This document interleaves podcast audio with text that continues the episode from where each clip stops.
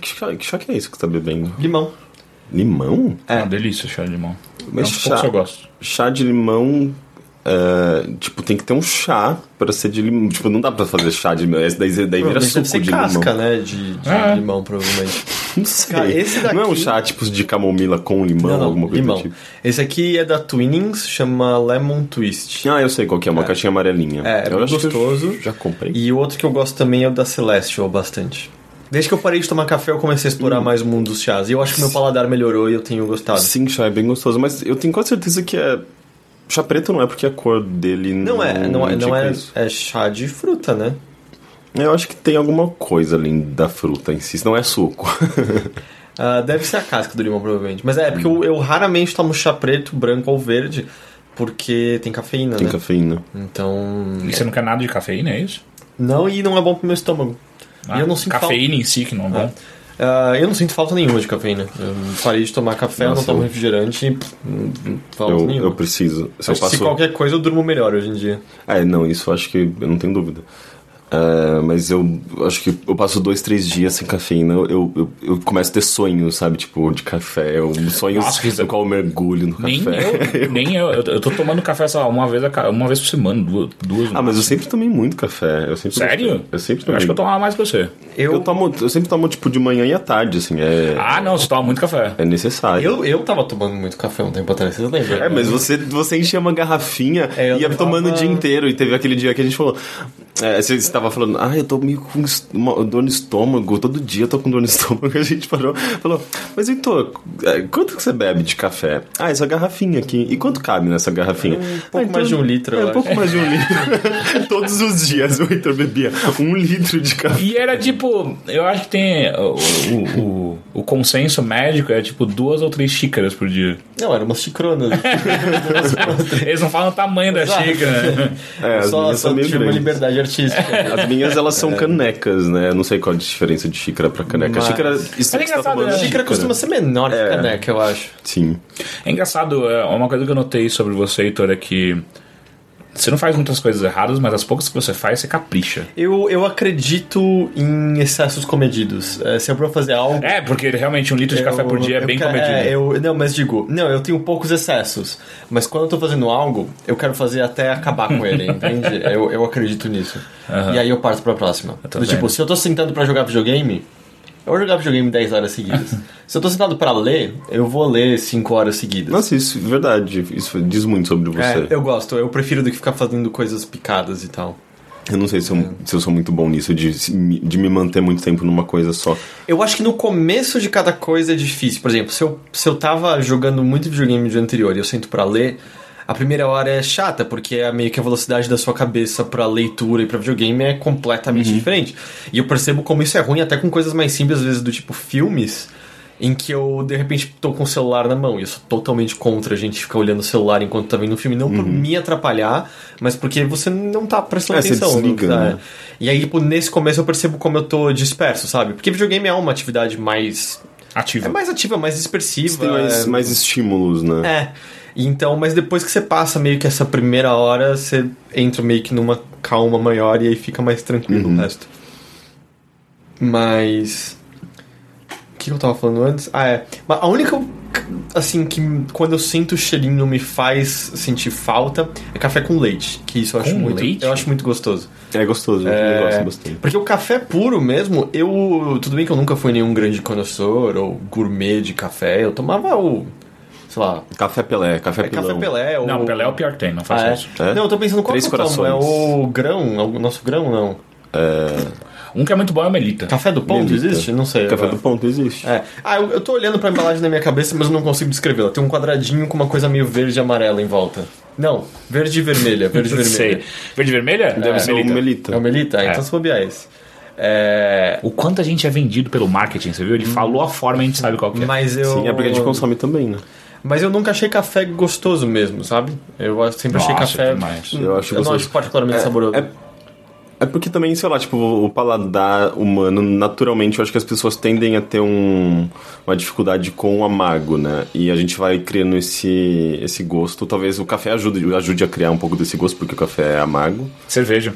Cerveja também, né? Eu lembro que inicialmente eu detestava, É, nojento e, e hoje em dia eu bebo muito pouco, mas uma coisa que eu gosto é comprar umas duas cervejas tempos em tempos diferentes, experimentar cervejas diferentes. É, eu gosto bastante. E engraçado, eu quanto mais amarga a cerveja, mais eu tenho gostado, assim. Ah, é? É. Eu gosto daquelas docinhas, tipo Honeydew. É, então, essas daí eu, eu cada vez gosto menos. Eu não gosto daquelas que são um pouco azedas, normalmente com café e coisa do tipo, sabe? Mas quanto mais amarga, tipo Red Ale e tal, eu acho mal gostoso. Tem uma que eu Bom. tomei outro dia que tinha um cara com arco e flecha na capa. Eu comprei por conta da capa só. Chamava, Você comprou a cerveja, gosta de comprar livros. Né? chamava acho que Brigand. Essa, essa foi legal. Essa foi da É, mas quando um é, cara com capa. quando é cerveja importada, eu também não sei, o, não sei o sabor, eu vou pela embalagem. Exato, sabe? A mais vou- bonita me É, não, aí eu pego tipo uma por mês, custa uns 15 reais, assim, eu vou experimentando umas coisas diferentes. Uhum. E, e você guarda a garrafinha? Eu sempre guardo. Não, não, não. Acho bonitinho. Eu ponho pra reciclar. Eu, eu tentei, lembra na minha casa como é que era, cheio Uhum. de garrafa? É. Mas parecia só uma prateleira bagunçada, sabe? Ah, vai se fudeu. Ah, desculpa, Era uma puta garrafa da hora, cara. Não funcionava muito bem. Tinha o, tinha o Jack Daniels do Frank Sinatra ali, Aquele era cara. legal, mas era essa no meio de umas garrafas vazias De normais. tequila. assim, é. Garrafa de tequila ao lado. Tipo, de uma, uma Smirnoff, sabe? É, não, Smirnoff não tinha, mas tinha, mas tinha uns bagulhos zoados ali no meio. Ah, dá pra fazer uns vasinhos de flor. Eu, não mais, porque eu joguei tudo fora. eu, eu, Nunca mais eu faço diminui. Eu diminui tanto tipo, o consumo mesmo casual de álcool que eu ainda tenho uma garrafa lacrada de Jim Beam Honey, que eu adoro. Pode trazer pra mim, eu não vou me Não, incomodar. eu vou eventualmente abrir. E eu ainda tenho, tipo, um décimo de um Jack Honey guardado também. Eu deixo na geladeira de vez em quando dou umas bicadinhas. Isso é whisky, né? É, é Como- bourbon, né, como? na real. Eu não sei a diferença. eu não- É bem desculpa. diferente. É, eu nunca fui O bourbon você de- sente mais gostinho de milho, eu acho. Madeira. Eu sinto É, eu sempre, pra mim, é madeira líquida. é, Eu acho muito esquisito. É... Não gosto do sabor. Mas como que você faz isso? Dá uma bicadinha e parou? Ah, eu quando eu tô em casa eu não sim, tenho vontade de beber mais. Tipo, vontade de beber a mais é quando contexto social, tô conversando com alguém e tal, aí tá todo mundo tomando alguma coisa, eu tomo junto. Mas tô só em casa e do tipo, tô lendo algo na internet, coloco só tipo um, um dedinho no fundo do copo só pra sentir um gostinho e pronto. Nossa, eu não consigo fazer isso. O motor É, é, não liga. é, não, não, o meu. o meu mas, é- mas eu não bebo mais, assim, tipo, eu não posso começar, é diferente. Uhum. Acho que isso diz muito sobre a minha relação com bebida.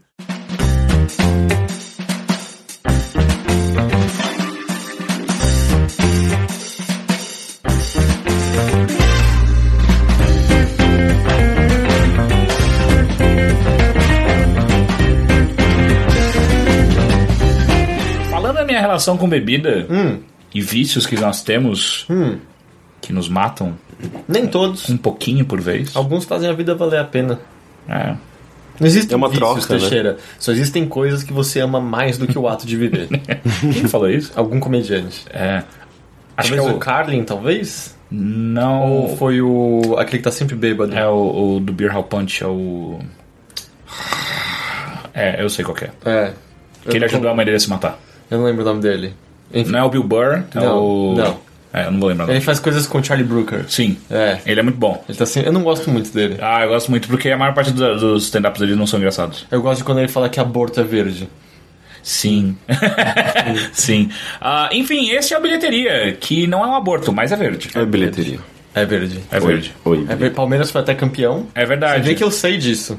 Eu liguei a TV e o Palmeiras fez um gol, ou seja, de nada, Palmeiras. Eu saí pra olhar porque eu achei que alguém tava sendo morto na rua. Porque alguém tava Eram berrando pessoas muito. comemorando, berrando, mas os berros eram de desespero. Mas era comemoração. Era um. Ah! Eu, é que depois, depois que eu olhei o. Vamos dizer, o movimento corporal, os gestos, eu percebi que havia alegria envolvida. Mas na hora eu realmente, genuinamente, já tava com o celular pra ligar pra polícia, olhando pela varanda, e aí vi que eram pessoas felizes, mas eu achei que era alguém morrendo na hora. Eu sempre vejo, sempre quando tem muito reboliço, eu moro, ali no, eu moro no centro, né, perto da República, então é, tem muita coisa acontecendo na, na República normalmente, sei lá, desde protesto a, a, sei lá, show, a, enfim, essas comemorações.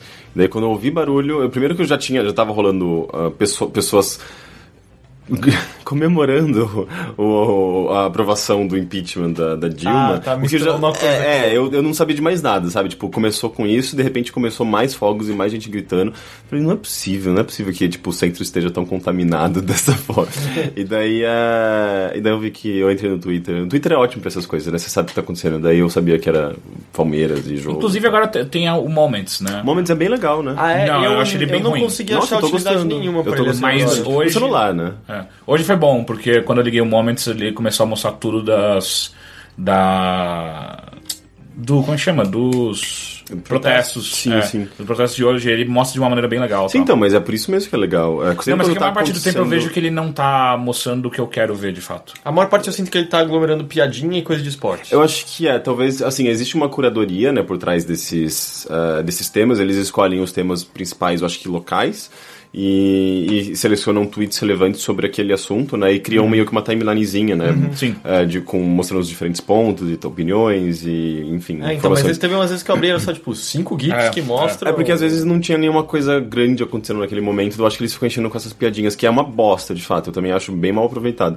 Eh, mas ontem, por exemplo, eh, eu entrei, eu vi que ti- tinha uma, uma galera falando sobre o, o The Game Award e não tinha nada ali, né? Eu até, tipo, comentei, oh, podia rolar, né? Tipo, o Momentos Brasil podia aproveitar essas coisas internacionais que, tipo, não estão acontecendo no Brasil, mas tem um público grande acompanhando também, porque tem, tá no Trend Topics, sei lá, tipo, mundial, sabe? Então, Ah, entrou no. é, sim, eu tinha visto que tinha coisas do, no Trend Topics. É que, então é eles não estavam é que às vezes é tão irrelevante, tipo, coisas que são tão pouco importantes entram nos TTs, né? que- É, mas assim, tipo, de, de Comic Con Experience tinha 20 tópicos sozinhos, né, Ah, sabe? tá, tipo, entendi. e daí não tem nenhum pro The Game É que Awards. não- sabe? na- normalmente eu acho que é mais nacional, não são as notícias que aparecem Uhum. no Moments. Ah, até onde eu vi, sim.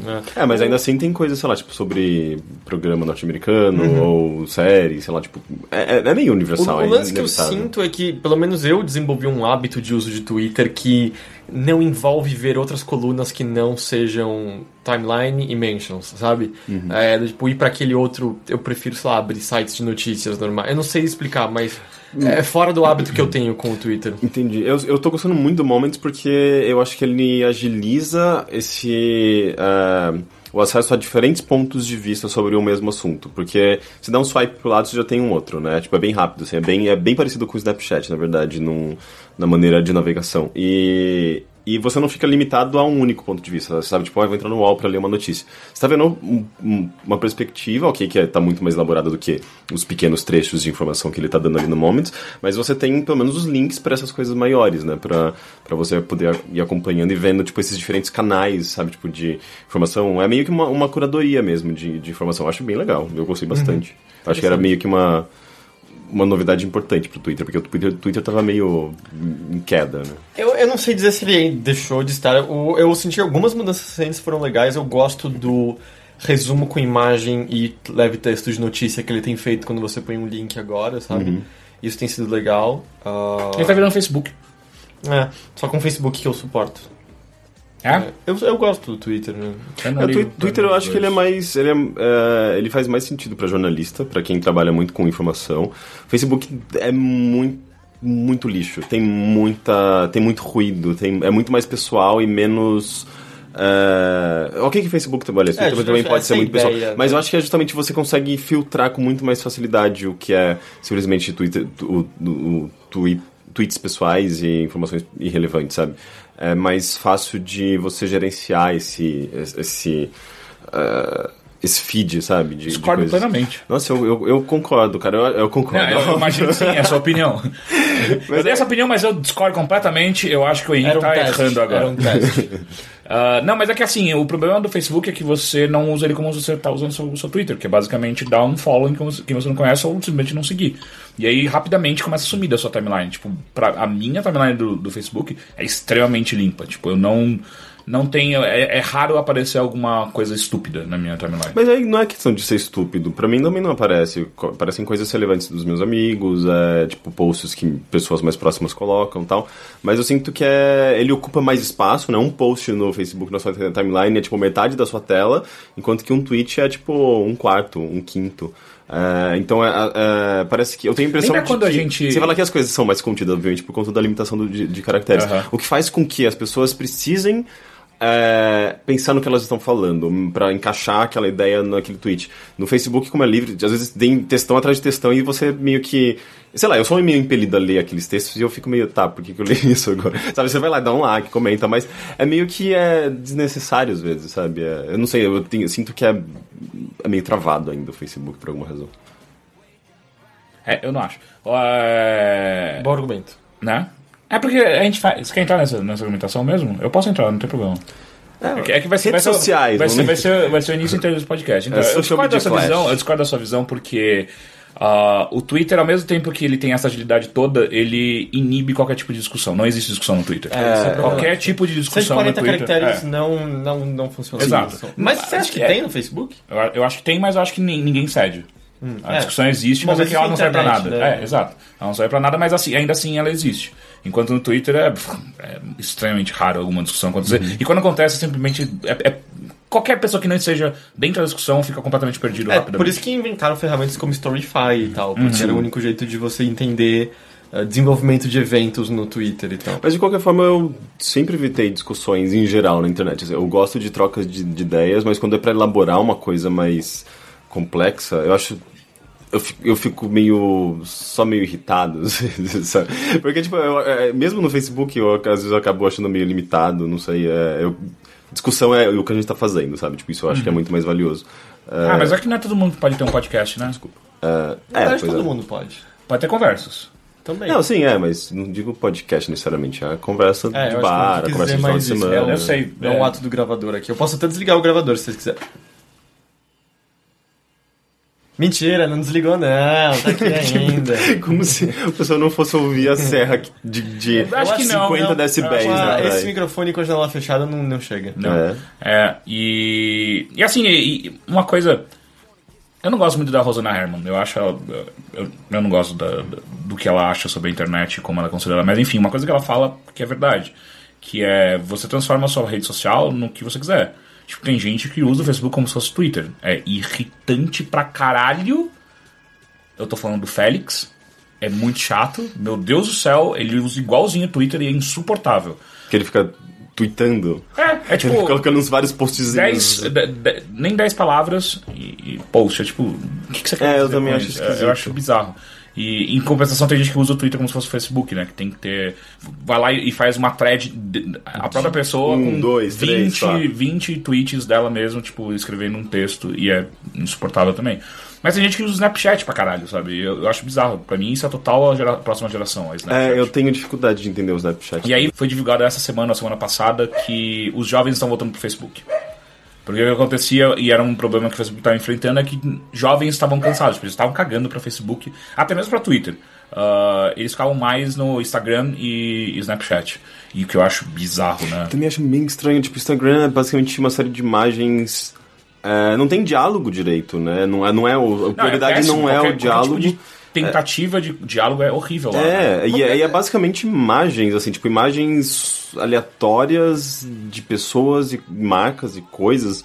Eu só acho aquilo muito vazio, sabe? É, Mas não, sei lá, eu, eu gosto, sabe, pela, pela manhã eu dou uma olhada no Instagram e vejo coisas. Porque eu só sigo quem eu conheço no Instagram e tal. E é tipo, ah, sabe, são dois minutinhos fazendo algo ali. Mas o que eu não saco, por exemplo, eu tenho amigos fotógrafos. E eles colocam 30 hashtags diferentes. né? Alguém Eu- procura é isso? Que eu eu não sei, é porque talvez pra fotógrafos isso seja interessante, mas alguém de fato, tipo, quero hoje procurar fotos de bebês de 4 anos de idade, porque isso eu sei por conta de pessoas com bebês que é tipo hashtag 4 years old, sei lá. É, tipo, quem, quem tá com essa ânsia fora pedófilos? Não sei. É, eu, eu, eu não entendo direito. Então, eu sabe? acho que é a- é a nova que geração. serve Não, é- de busca. É essa nova geração, cara. Não, serve sim porque é uma forma de pessoas. Eu acho que. é, são- talvez eu acho que sejam é, tags específicas já para pessoas que estão procurando aqueles temas e como são entusiastas da- daqueles temas, temas, sabe, tipo gatos, roupas, moda, barba, sei lá, qualquer tipo de coisa, é, elas colocam aquilo para fazer parte, digamos, daquela comunidade daquele secto, sabe? O que eu me pergunto é, são pessoas normais que não são fotógrafos, que não tem nenhum trabalho, sim. e essas pessoas usam 20 hashtags. Por que você quer tanto aparecer nas buscas Ah, de mas- todo mundo? Eu acho bizarro isso. Não, É o seu Instagram. Que ela quer aparecer no, né, nesse, nesse meio, né? Mas, Mas eu acho estranho. Porque Instagram eu acho que é justamente isso, é meio que a democratização da fotografia. Você não precisa ser fotógrafo para você participar e tem coisas bem legais ali de pessoas que não são fotógrafas. Só que é, eu, eu só não consigo entender por que é, digamos, umas é uma das redes sociais mais populares do momento, sendo que é basicamente sobre jovens, imagens. pra jovens. É, não sei se eu considero. Imagens comunicam rápido, é gostoso. É, né? isso e aí é. você vê, tipo, ok, meus amigos estão em balada tal, meus amigos viajaram pra tal lugar, meus amigos. Mas é que tá, isso também pa- passa do, do que eu particularmente gosto em- e acho valioso em redes sociais. Porque já- você já começa a entrar na vida pessoal e no- naquele filtro que as pessoas fazem de si próprias pra é, se expor ao mundo. E Ah, elas. mas isso é. É, e pra a mim internet, isso a internet faz. é isso. Exato, a gente tem Sim. um ótimo episódio de Black Mirror explorando É. isso. Ai, eu não, eu não sei se. Caralho, e eu não assisti o especial esse, de né? Natal. Eu É muito bom, né? Fuck! Eu só vi os Sim. dois primeiros, né? Ah, Nossa, cara. Eu quero Como retomar. dá pra ver fora de ordem, eu tento ver qual o nome desse específico. Talvez, acho que ele é da primeira temporada? Não, Da segundo. segunda? Não, mas de qualquer forma eu vou retomar, que eu já O marquei. que ele pega o perfil eu do cara ver. online, né? É. da segunda. É, o e eu, eu acho episódio. que o Instagram é muito sobre isso, sabe? Tipo, muita exposição e. Mas e- tudo é, Facebook Twitter também são. Sim, mas é. Óbvio que é, tudo da, de como você monta a sua própria timeline das pessoas que você segue, é o que você falou, né? Tipo, você monta a sua própria rede social, basicamente. Mas é, eu acho que algumas são mais sobre isso do que sobre outra coisa, sabe? Tipo, é difícil de você. é, sei lá, tipo, eu. Eu uso o Twitter muito porque eu sigo alguns veículos que eu gosto, alguns jo- jornalistas que eu gosto, alguns artistas. É muito mais sobre ideias, é, mensagem, sabe? Tipo, coisas que às vezes no Instagram, pelo menos da maneira como eu uso, ou como eu comecei a usar e tá, e tá lá até hoje, parece que não transmite tudo isso que eu, que eu mais valorizo, sabe? Por isso que É, eu eu fico tô pensando nos meus filhos, se eles existirem, olhando meu Instagram, e eles vão achar, talvez com razão, que era só fazia idiotice, porque tipo, minhas fotos são quase todas irônicas lá, sabe? Quase todas são pra alguma piadinha boba ou alguma coisa do tipo. Ah, isso de- então, denota alguma coisa da sua personalidade, né? é, mas já pensou? Já. Já. eu não consegui concluir esse pensamento. Já, já Nesses pensei. dias eu tava conversando com um amigo meu. Uma vez, é, não gostei. E a gente percebeu quão é, parecido era o nosso Instagram, que era basicamente fotos de coisas, raramente tinha fotos de pessoas, e quando tinha fotos nossas, eram basicamente fotos nossas sozinhos. E daí a gente ficou, nossa, a gente é muito, muito, s- tipo, solitário no mundo, né? E não, tipo, de certa forma, na verdade, é que eles põem um pouco da nossa personalidade. A gente repara em coisas, a gente quer registrar cer- certas coisas, sabe? Tipo, é, desde paisagem natural, algum objeto, alguma coisa de decoração, alguma Tem coisa uma do tipo. placa engraçada na rua, ou Não, uma é, sei lá, decoração de Papai grafite. Noel que a lâmpada é o pênis vermelho dele. Eu isso eu acho interessante, mas O mais que eu não como saco é um- selfie. É, tem gente que tem Instagram que é puramente selfie. Eu acho. Eu acho que é pra pegação, Bizarro. né? É muito comum ter Instagram de pegação, perfil de pegação no Instagram. Como assim? Ah, conhecer... Alguém tá querendo pegar alguém aí fica tirando foto selfie, é isso? Nossa, é, tipo, é o novo Tinder. Sério? Sério? Instagram é o novo Tinder. Como que você aproxima de alguém pelo Instagram? Você manda mensagem. mensagem normal, assim, tipo, da cara tem DM dura. no Instagram também. Tem, Não, é, mas tem você tem que DM. tá seguindo dá, um ao mas outro. Dá, dá pra trocar nudes no Instagram. É, as não, sei, pessoas mas você trocam tem que estar seguindo nudes. um ao outro. Se você conhece alguém desconhecido no Instagram você quer con- conversar com eles, tem que Ah, botar mas- não, publicamente. Tipo, Mas, oh, por e aí, exemplo, ah, é beleza? só Mas começar- é padrão do tipo, se alguém curte e você nunca viu, é normal você olhar o perfil da, da pessoa. Sim. Especialmente se é do sexo pelo qual você sente atração. E se você, se você tipo, manda uma mensagem, eh, a pessoa olha e curte, ela vai lá, eh, segue você também, já começa a dar sinal de que, ah, se você curtiu. curtiu uma foto de uma pessoa completamente aleatória, e aí logo depois de você curtir, a pessoa começou a seguir você, é meio caminho andado no flerte já. Então, eu tava conversando outro dia com uma menina que era sobre como, como chavecar alguém no Facebook, né? Porque eu acho bizarro. Você mandar uma mensagem me parece meio pessoal demais, É. direto demais. Cutuca. Já aconteceu com você. Cutucar não existe mais. Existe, Não, né? não, Existe, eu acho Não, que não, existe a ferramenta, pessoas, mas só que né? não existe mais isso como uma. É só estranho. Tipo, você tá preso em 2012 ainda. Eu não sei, eu Usa seu Poke isso. Buddy. E aí. Buddy Poke. Buddy Poke. E aí ela, me- ela me deu um toque. Falou, cara, sabe o que você faz? Curte a foto do perfil Curte, de meses curte atrás. a foto do perfil Óbvio. de meses atrás. Sim, isso também Que se a pessoa em seguida curtir, é tipo, ok, temos uma comunicação e um interesse. Eu ainda acho mais fácil que o Cupid de Tinder. Certeza que foi uma amiga que te falou e não fui eu? Porque eu lembro claramente Não. da conversa em que você. é, Que a gente tava falando sobre isso. Ah, foi você! É, eu falei, curte a, fo- a perfil Na minha, dela. no, no meu, ca- na minha cabeça, você é uma mulher. Aí, é, aí, aí você falou, ih, ela curtiu a minha. Eu falei, pronto, meio caminho andado, pode pedir amizade É, então. é, é. Não, não foi nem amizade. Já era amigo. Ah, já, tá, mas pode É. chamar pra sair e tal. Sim, Sim, sim. é óbvio. Tipo, é um sinal muito claro fazer É, né? isso. É, Só que eu só acho meio, meio, meio creepy, né? Tipo, você volta três fotos que é de seis meses atrás, dá um like. Não, mas o Soa lance como é... stalker, Mas né? é, o lance é. A mensagem que você tá passando, passando com isso é claramente. acho você atraente, estava vasculhando suas fotos, tá aqui, aqui Tal qual uma pessoa extremamente estranha. Cara, tal Mas qual- todo qual mundo todo faz na internet. isso, Eu é. sei, mas só que ninguém fala.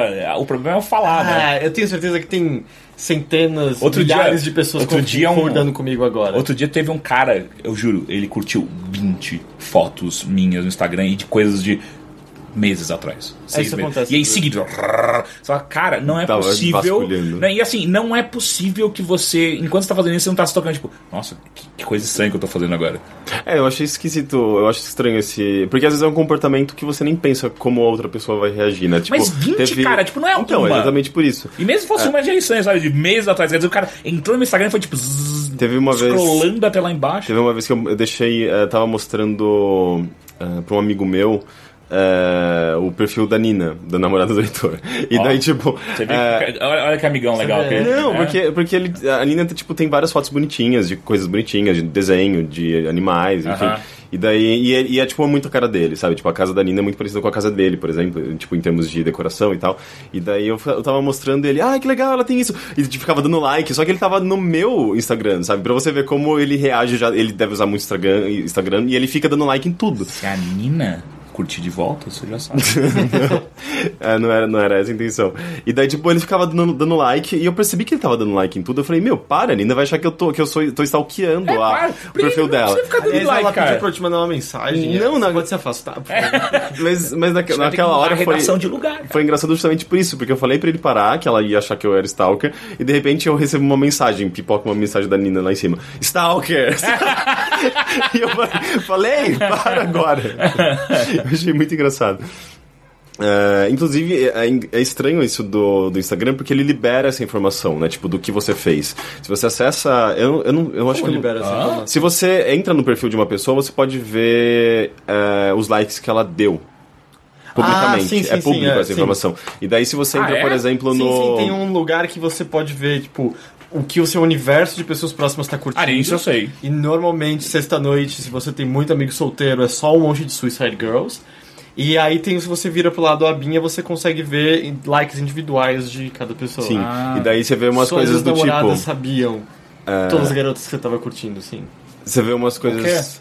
Hã? Não, tô dizendo, eu tô falando de maneira geral. Suas ex-namoradas sabiam de quem você estava curtindo no Instagram. Sim, é, é aberta essa- informação. Eu não sei o que você quer Se- explicar. com Tô isso. implicando a todas as pessoas. Ah, tá. Quando você acha que tá curtindo uma Não foto. é, não é Caio Teixeira? Não, não. Ah, tá. Tipo, quando você dá curtindo uma foto de uma garota se achando espertão, suas ex-namoradas. Ah, falam, não, mas isso eu sabia. "Ah, tá." Então, mas tem coisas do tipo. é, o Como chama aquele jornalista da Globo que apresenta Fantástico? Zé Camargo. Zeca Camargo. É, postaram nesses dias no, no grupo que eu frequento o- a- essa página de likes do Zeca Camargo. Ele tava dando. Tava, ele tava stalkeando um, um cara que só basicamente tirava fotos. é, não, não chegava, não chegava a ser nude, mas fotos sem Sensuais. camisa, fotos sensuais, selfies. E tipo, ele tava stalkeando sério esse Ah, cara. deixa o Zeca Camargo em cima do cara. Então, mas isso que eu acho engraçado. É, você faz isso, você, você- você pode usar é, esse- o Instagram como ferramenta de pegação, mas tá aberto pra todo mundo, sabe? É, saiba disso. Então é bom você. Até porque não foi feito pra isso exatamente a, a ferramenta, né? Então. é, eu não me sinto confortável dando like em coisas muito pessoais minhas, sabe? Tipo, que é pra mim e essa informação está aberta pra todo mundo. Eu acho meio estranho. É... A gente acabou agora o assunto do social sei, media? é, talvez. Ah, eu gosto desse. Snapchat. Eu, nunca, eu não consigo usar, cara. Eu já, eu já tentei usar uma vez Eu e não consigo usar entendi a simplesmente razão. como olhar passivo. Eu, vejo, eu tenho, tipo, vocês já viram o Snapchat do Nigel? Não. É ótimo. Mas eu, não consigo usar que nem ele. Eu nem tenho Snapchat. Eu não consigo usar que nem O que, ele. que ele faz? Ele Ah, fica ele fazendo um narra o dia videozinho. dele. Mas aqui é o Nigel, então é engraçado. Ele narra E, e é, são, os vídeos são de 15 segundos no máximo? É. Alguma coisa assim? Só que ele é? faz vários, né? Ele vai juntando vários. E é engraçado porque eu vi ah, quando ele ah, começou a usar o Snapchat e agora. Porque antes ele não sabia desses 15 segundos, então ele ia direto, então cortava o tempo inteiro a porra dos vídeos e não dá pra entender nada do que ele tá falando. Entendi. Agora dá. E, e assim, eu acho engraçado, tipo, tem pessoas que usam com frequência. Não é. Tem pessoas que usam Inclusive, gente como a principal rede social. Ah, sim, porque assim como outras, outras redes sociais, né? Se, se você tem um, um nível muito grande de seguidores, um número muito grande de seguidores, você acaba se tornando um. Alvo. É, você se torna tipo um veículo sozinho, sabe? Você pode anunciar coisas, enfim. Uma rede social que eu nunca entendi porque que não foi pra frente. Na verdade, eu sei porque que não foi pra frente, porque ela é mal implementada, mas. Google Wave. Nossa, era horrível. Nossa, lembra. Nossa, É, eu lembra. lembro co- disso. Não, como você não lembra? A É o- gente. Era o Google Glass das redes sociais. Não, cara, a gente colocou arena no Google. No, no, no, no- Como é que é? Google Wave? É, no Wave. A gente fazia reuniões pelo Wave. Eu não Era lembro. eu, você, o Baga, o Corraine e o, e o Games Brasil. Ah, sim, é, Wave, eu me lembro. Mas é, Era um é que eu era não uma lembro nem da bosta. interface. Eu lembro que era um chatzão É, aquilo. é, é. Mas enfim, uh, Last FM, cara. Last FM. Last FM eu usei muito durante Eu uso um até hoje. tempo. Ah, é? Eu nunca mais, eu nunca mais, como era isso, scrollei minhas É. músicas. É, o meu, meu plugin funciona até hoje no celular e tal. Ele tá sempre pegando o que eu tô ouvindo. É, é- e é só pra isso. Tipo, algum dia eu quero ver aquelas estatísticas, mas eu não uso. É, então durante como- um tempo eu lembro que eu ficava vendo e aí eu ficava procurando pessoas que tinham gosto igual Ah, não, isso eu nunca fiz. Uhum. pra eu poder ver o que, que elas estavam ouvindo pra eu descobrir novas bandas e tal. É, isso era, isso era bem legal. Eu cheguei a fazer isso em 2007, É. 2008. É, acho que foi por aí também. Sim. E era, Mas, era nossa, legal que ele, ele mostrava o seu nível de compatibilidade É. com Sim, seus sim. amigos. Você ficava, ah, eu sou parecido, compatível Sim. com não sei quem, sabe? Sim. Era divertido. E... Mas é que eu uso até hoje pra lembrar de coisas às vezes. Tipo, eu esqueci eu de entrar no meu. Puta, essa banda era muito boa, eu escutava, caralho. E agora eu tenho ele há 10 anos, cara. É, o, É. meu, de- o meu deve ser um. Se, se minha conta ainda existe, é um registro histórico do Heitor, sei lá, de 2008 a 2010, sabe? É, não, tanto que as músicas que estão as mais tocadas são as músicas que eu mais escutava em 2005, quando eu tinha muito tempo pra escutar música, eu só fazia isso. Então eu nunca vou conseguir bater a música mais escutada, que é. Acho que Eagles of Death Metal, alguma coisa assim. Tipo, eu nunca vou bater. Tipo, tem 5 mil vezes que eu escutei a mesma música. Eu sou estúpido, sabe? Não é possível. Eu preciso ver quais são as minhas. Eu acho que Provavelmente é- tem Air, tem Bjork, não, não lembro. É, o meu, meu sem banda deve estar tipo Nick Cave, Tom Waits e Regina Spector, sabe? Em primeiro. Regina Spector, sim. Eu lembro que eu Não deixava. tem muito Spice Girls. Ah, é bom, do- compreensível vindo de você. É, é, é. Eu lembro que eu deixava aberto o plugin no computador do meu ex-namorado e às vezes ele ouvia, tipo, é, Mara Maravilha. Nossa! é o Carlos, ele Puta, é esqueci bom de falar da melhor rede social que existe. O Tumblr. O Tumblr é a melhor, é de longe a melhor, é a Eu mais usei, divertida. eu já usei bastante, mas eu, não- nunca, eu nunca consegui manter um diálogo com, com qualquer pessoa. Não, mas Pra é mim, por isso que é Tumblr- bom, né? você não faz isso no Tumblr. Mas é por isso que também só tem louco no Tumblr, Exato. né? Tem, tipo, umas pessoas muito retardadas, tem, Exato. tipo, um- uns Tumblrs muito doentes. Exato, é demais, é É, incrível. é- é quase que uma pequena parte da. da é, uma, é, é um, é um, uma. é um- meio que uma Deep Web. É, com café com leite, sabe? É demais. É, os melhores Tumblrs de gore estão lá, os melhores de pornô estão lá. É tipo, é, é perfeito. Não, é, Tumblr é pra pornografia, basicamente. Não, Ele- que isso, não. O meu é. O, Ele- mas ele é- ele ver, é só, ótimo é só de piada o meu. Ah, é, você também tem esse lado de você fazer o seu próprio Tumblr, né? Tipo, a sua própria timeline, mas. é, tem até um episódio de Looking que eu, ach, eu achava engraçado, tipo, tinha um personagem que falava, ah, não sei o que do meu Tumblr, e o outro vira e fala, mas isso não era pra pornografia? Porque, tipo, é, tem tanta É pornografia, forte, né? é tão forte o lado de pornografia do Tumblr que algumas, algumas pessoas já associaram o Tumblr à pornografia, É basicamente. bizarro, mas é uma que eu também. Eu esqueço que ela existe constantemente. Tipo, eu criei há um ano mais ou menos pra poder acompanhar jornalistas que eu gostava. e- é. Mas é, é, tá eles perdendo a eles estão parte do eles estão no Twitter. É, não, assim, não, mas pra acompanhar jornalistas. É que tem o do Jeff, o do algumas Jeff coisas Kurtzman é legal. De, de também. arte que, que eu gostava. É, de arte legal, ilustrador É, de algumas coisas mais bizarras, do tipo videogames esquecidos, filmes esquecidos, Uhum, e isso também coisas do tem tipo. coisas legais. Só que eu esqueço que ele existe, aí eu só lembro claro. de olhar de mês em mês. Você tá assim. usando a parte mais chata do Tumblr. Não, não Eu é. não quero ver gore. Eu, eu, É. Não, tem piada. Também Ah, tem não, piada. tem umas piadas. Normalmente vem por, por eu seguir você. Exato, É, é, exato. É, é. Eu sou um bom curador. Mas, mas eu esqueço que o Tumblr existe. Mas eu, Eu usei- gosto eu usei dele bastante como- também, Eu, é, eu 2009. tinha uma época que minha, meu, minha go-to porn era escrever outporn mais Tumblr. Era isso. Outporn? Alternativo. Mas que- como, como seria um outporn? É, não, não são aquelas minas de filme pornô clara, saca? Tipo, às vezes é umas minas. Às vezes até meio Suicide Girls, até amadores. É, Sim. pessoas mais normais. Entendi. É, A durante, Girl Next Door. é, durante muito tempo era, era a minha pornografia da escolha. Entendi. Hoje qual que é a sua pornografia da escolha? Eu não sei. Acho que qualquer site de stream mesmo, assim. Ah. é. Você tem alguma pornografia de escolha, Rick? Hum, tem alguns atores favoritos. que eu sei Não tem um James site. Dean, né? Tem um James Dean site. morreu, né? Eu não gosto de James Dean. Não, nunca gostei. agora ninguém É, agora muito dele. menos. É, tem um site que. Putz, eu não lembro o nome dele. Tá no meu favoritos lá, de vez em quando acesso. É, ele é um site que ele faz um, um index é, só de atores masculinos pornô, pornô, tipo, de. Eu acho filme hétero mesmo, específico. É, e, e, faz, tipo, mostra todos os filmes que eles já fizeram, tem todas as cenas, o trecho de cenas e fotos e não sei o que. É muito. É o MDB do, dos atores pornô. É, mas é tipo, é claramente um site feito para homens gays que apreciam atores pornôs masculinos. Se bem que mulheres podem, por exemplo, se você acessa qualquer site pornô, eles são muito direcionados a homens héteros, Sim. né? É, esse site, tipo, é um site focado nos homens héteros de pornografia hétero para quem, quem os aprecia. Então acho que as mulheres também podem acessar esse site. Mas é, é, eu acho muito legal, é o único site que faz isso, sabe? É, e ele funciona muito bem, porque normalmente site pornográfico é, ou é, tipo, direcionado a homem gay ou homem hétero, né? Eu acho engraçado isso, né? Tipo, pelo menos os sites mais mainstream, né? Sim, sim. É, porque, tipo, imagina que mulher consuma tanta pornografia. Mas é Então, que tá, eu não sei se consome tanta pornografia quanto o homem, né? Depende. Eu tenho amigas que, meu Deus, É, eu, eu realmente não sei. Eu, eu, eu sempre quis, fiquei, eu sempre fui curioso pra pra perguntar isso e saber como que é a relação com mulheres E, e tá rolando, uma, tá rolando uma, uma insurgência de, de diretoras mulheres pra filmes pornôs. E elas estão fazendo uns puta filmes. E sabe que é muito louco? Porque elas manjam de cinema.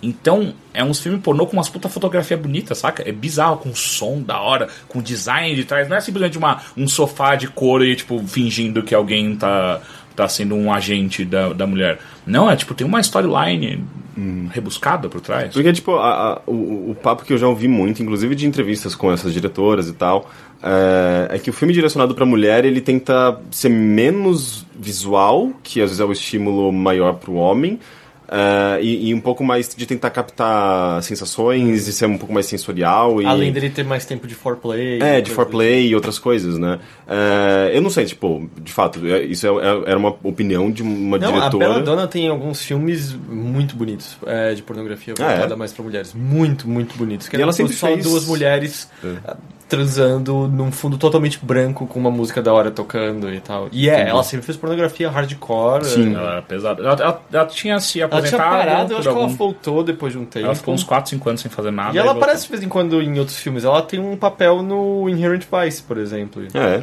Ela é muito amiga do James Gunn, por exemplo, o diretor do, do Guardiões da Galáxia. Tem uma série de curtas de pornô comédia é, que dela com James Gunn que são muito divertidos. Ah, que é até de uma. Coisinhas do tipo. É um setup de um filme pornô, que é uma mulher com o carro quebrado e pedindo pra ele ser arrumado. E aí todas as vezes você entra naquele setup de. Ih, mas parece, sei lá, que o escapamento tá entupido. E ela, ah, o que, que a gente pode fazer pra desentupir ele? Bom, tem uma ferramenta aqui do meu lado que a gente pode usar. é, é só uma sucessão de coisas assim. É bem divertido, é bem legal. Entendi. E a própria história, agora ela lançou o próprio site dela, que é ela, mas acho que mais duas sócias, que é mais voltada pro público feminino, que é o Trench Coat, se eu não me engano. É bem. é- também é tipo. são uns vídeos puta, muito bem produzidos tal, é, é legal. É, é, é, eu acho interessante isso, porque tipo, ele não é, não é mainstream, esse tipo de, de pornografia, mas ao mesmo tempo ele pode se tornar mais mainstream. Eu acho que existe uma. Porque a gente sempre foi muito dominado por uma indústria, né? Tipo, a indústria pornográfica, e ela aca- acabou direcionando para os gêneros que a gente conhece, sabe? Tipo, ou pelo estilo de pornografia que, que, que é mais disseminado. É, e, e agora com pessoas ah, mais diversificadas produzindo pornografia, eu acho que você acaba tendo outras perspectivas, sabe? Tipo, e esse tipo de direcionamento que pode ser interessante. Tipo, ah, aquele, aquele filme que tem no Netflix, inclusive. ah, ele chama... Eu já, Girlfriend Experience? não, eu já comentei aqui uma vez o Interior Leather Bar. É, é com James Franco e tal. É um documentário, meio ficção, meio documentário, você nunca sabe exatamente o que, que é aquele filme, ele é bem interessante. E eles tentam recriar é, umas cenas de sexo que foram eliminadas de um filme dos anos 80 e, e tal. Ou possivelmente for. É. né? Ele tem toda uma metalinguagem. Sim, esse filme é super interessante. E, e tem cenas de sexo. é, não, obviamente não é sexo hardcore, assim, tipo, é, inclusive tem, eu acho que um casal que de fato é na vida real, um casal pelo menos é, você é, é Levado a ente- entender. É, levado a entender dessa forma. E é uma cena mó bonita, sabe? E ao mesmo tempo que é, existe é, esse lado de, de, de deixar o, o- a pessoa que está assistindo, pelo menos o público é, gay ou... Enfim, quem, quem curtiu o sexo gay que está sendo mostrado ali na frente, ali na frente, ali na, naquela tela, é, enfim, tipo, tem esse lado de, de tornar, deixar você excitado, mas ao mesmo tempo tem esse lado de, de ser bonito, sabe? Tipo, de, de, de, de apreciar aquela, aquele momento de intimidade, sabe? Eu acho super legal. é, E, é- e eu acho engraçado essa, essa mistura, porque normalmente é só o sexo, sabe? Tipo, é é só a coisa, tipo, imediata, tipo, aquele tesão imediato que você simplesmente quer eliminar, sabe? É, a, a masturbação, é muito, uma coisa muito focada nisso. E acho que se você tem outras coisas in- incluídas ali, tipo, mais o erotismo. Inclusive, você acha que você pode ir até além na, na sua, na sua intimidade com o filme, sabe? Então, ah, eu acho que tem coisas legais a serem exploradas nesse meio, sabe? É, tem aquele Love que eu assisti que é terrível. que- Ah, é verdade, é- do nossa, Gaspar Noé, né? é Eu fiquei curioso, ruim, é fiquei curioso. Que filme chato, meu Deus do Mas céu. comentou. Rola umas cenas explícitas e só fica. Tá, ok. Não tem nada, não tem nada de chocante nisso, sabe? Não, não que precisa ser ter chocante, mas não tem nada de chocante. É que o Gaspar Noé ele tenta chocar, né? Eu acho que a intenção do filme era tentar chocar, provavelmente. Porque todos os filmes anteriores dele é sobre choque. É, só que, ne- no- por exemplo, na. Como é que é o que rola a cena de estupro mais tensa que tem? É o- dele, Irreversível. Né? Irreversível, né? Com a Mônica, Mônica Bellucci. Bellucci. Mônica Bellucci. Aquilo é realmente chocante, sabe? Tipo, é uma cena violenta. No Love é só, tipo, é um casal, é bonito. É, legal. Ah, às vezes é uma, uma di- direção no- Hum. diferente pro diretor, né? Uma nova visão, uma, uma guinada de, de temas, enfim. Enfim, Henrique, o que, que você. Oi. Você saiu no meio do podcast passado e foi fazer algo. Eu quero saber o que você foi fazer. Eu fui assistir Tupini Queens, é uma sessão para imprensa e pessoas próximas do diretor e tal. Uh, o Tupini Queens é um filme, é um documentário que estreou no, no Mix Brasil, no festival que teve algumas semanas aqui em São Paulo. Uh, e ele foi filmado ao longo dos últimos dois anos, um ano mais ou menos. E é justamente sobre essa nova cena, esse boom da cena drag em São Paulo especificamente, mas ele também mostra de outros lugares, drags de outros lugares. E ele aproveitou também muita vinda da, de drags internacionais, né? Tipo, da- do RuPaul a, a São Paulo, ao Brasil, para entrevistá-las e mostrar as diferentes perspectivas sobre o que é ser drag atualmente. É, isso falado sobre é, isso falado é, pelas próprias drags aqui de São Paulo, quanto também pelas drags lá de fora que vieram aqui ao Brasil. É bem legal esse documentário. Ele ele ele ele tenta ele mostra um pouco de da perspectiva de cada uma dessas drags. Ele vai seguindo vai dando meio que um, um sei lá, acho que 10 minutos para cada personagem que ele vai construindo, deve ter umas duas horas de filme. É, Cacete. é, então são várias drags. é, tem, começa com a Amanda Sparks, inclusive, eu achei muito legal. assim, Ah, que tipo, maneiro. é, tem uma introdução e daí, tipo, já corta pra ela. Geralmente sempre tem, tipo, o nome da, da, da drag bem grande, assim, na tela enquanto tá rolando alguma coisa de fundo. Tipo, no caso era o Henrique Oliveira saindo do trabalho, sabe, tipo, pegando a mochila, chegando em casa, jogando videogame e tal. Justamente pra, pra quebrar um pouco da... da da, da, da ideia, tipo, que a gente tem. é que O RuPaul já fez isso muito bem, né? De a gente conseguir ver quem é a pessoa por trás daquela personagem. Eu acho que a drag já foi bastante desconstruída, a gente já consegue entender o que ela é mais facilmente. Tipo, há cinco anos, provavelmente seria, a, gente já- a gente jamais estaria tendo esse papo e jamais teria a perspectiva que a gente tem hoje, né? Tipo, de. é, do que é uma drag queen. É, tipo, existia muita. Ainda existe, né? Mas existia muito mais no passado essa confusão, né? Tipo, de é, drag queen, travesti, transexual, essa mistura, ninguém sabia o que era o que direito, sabe?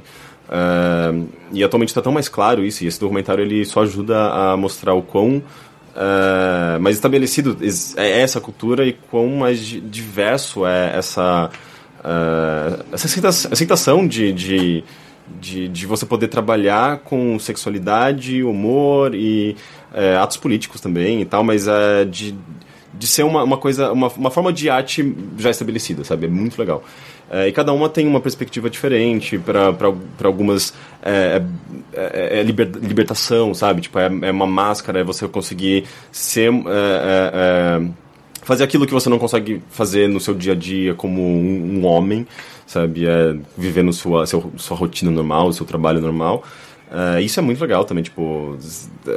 Isso fica muito claro, assim, tipo, você acompanhando algumas das histórias, sabe? Tipo, o que aquela pessoa faz como drag, o que ela é como drag, o que ela representa, e o que ela é como um- uma pessoa qual- qualquer, Uma dúvida.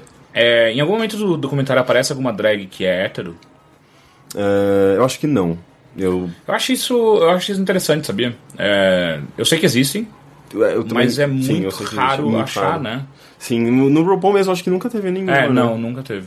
Eu, eu, eu Apesar acho que já bem... teve participantes que tinham filhos, então às vezes pelo menos bissexual, talvez. Talvez, assim, sim, Ou demoraram pra se descobrir gays de alguma Verdade. É, mas é bem difícil mesmo. Eu mesmo não, não me vinha à cabeça alguma, assim. Tipo, eu, do RuPaul tem um, um, um, um da sétima temporada que saiu. É, saiu, foi no, saiu no primeiro episódio, que inclusive tem uma história interessante que não foi, conseguiu ser explorada justamente porque ele saiu no primeiro episódio.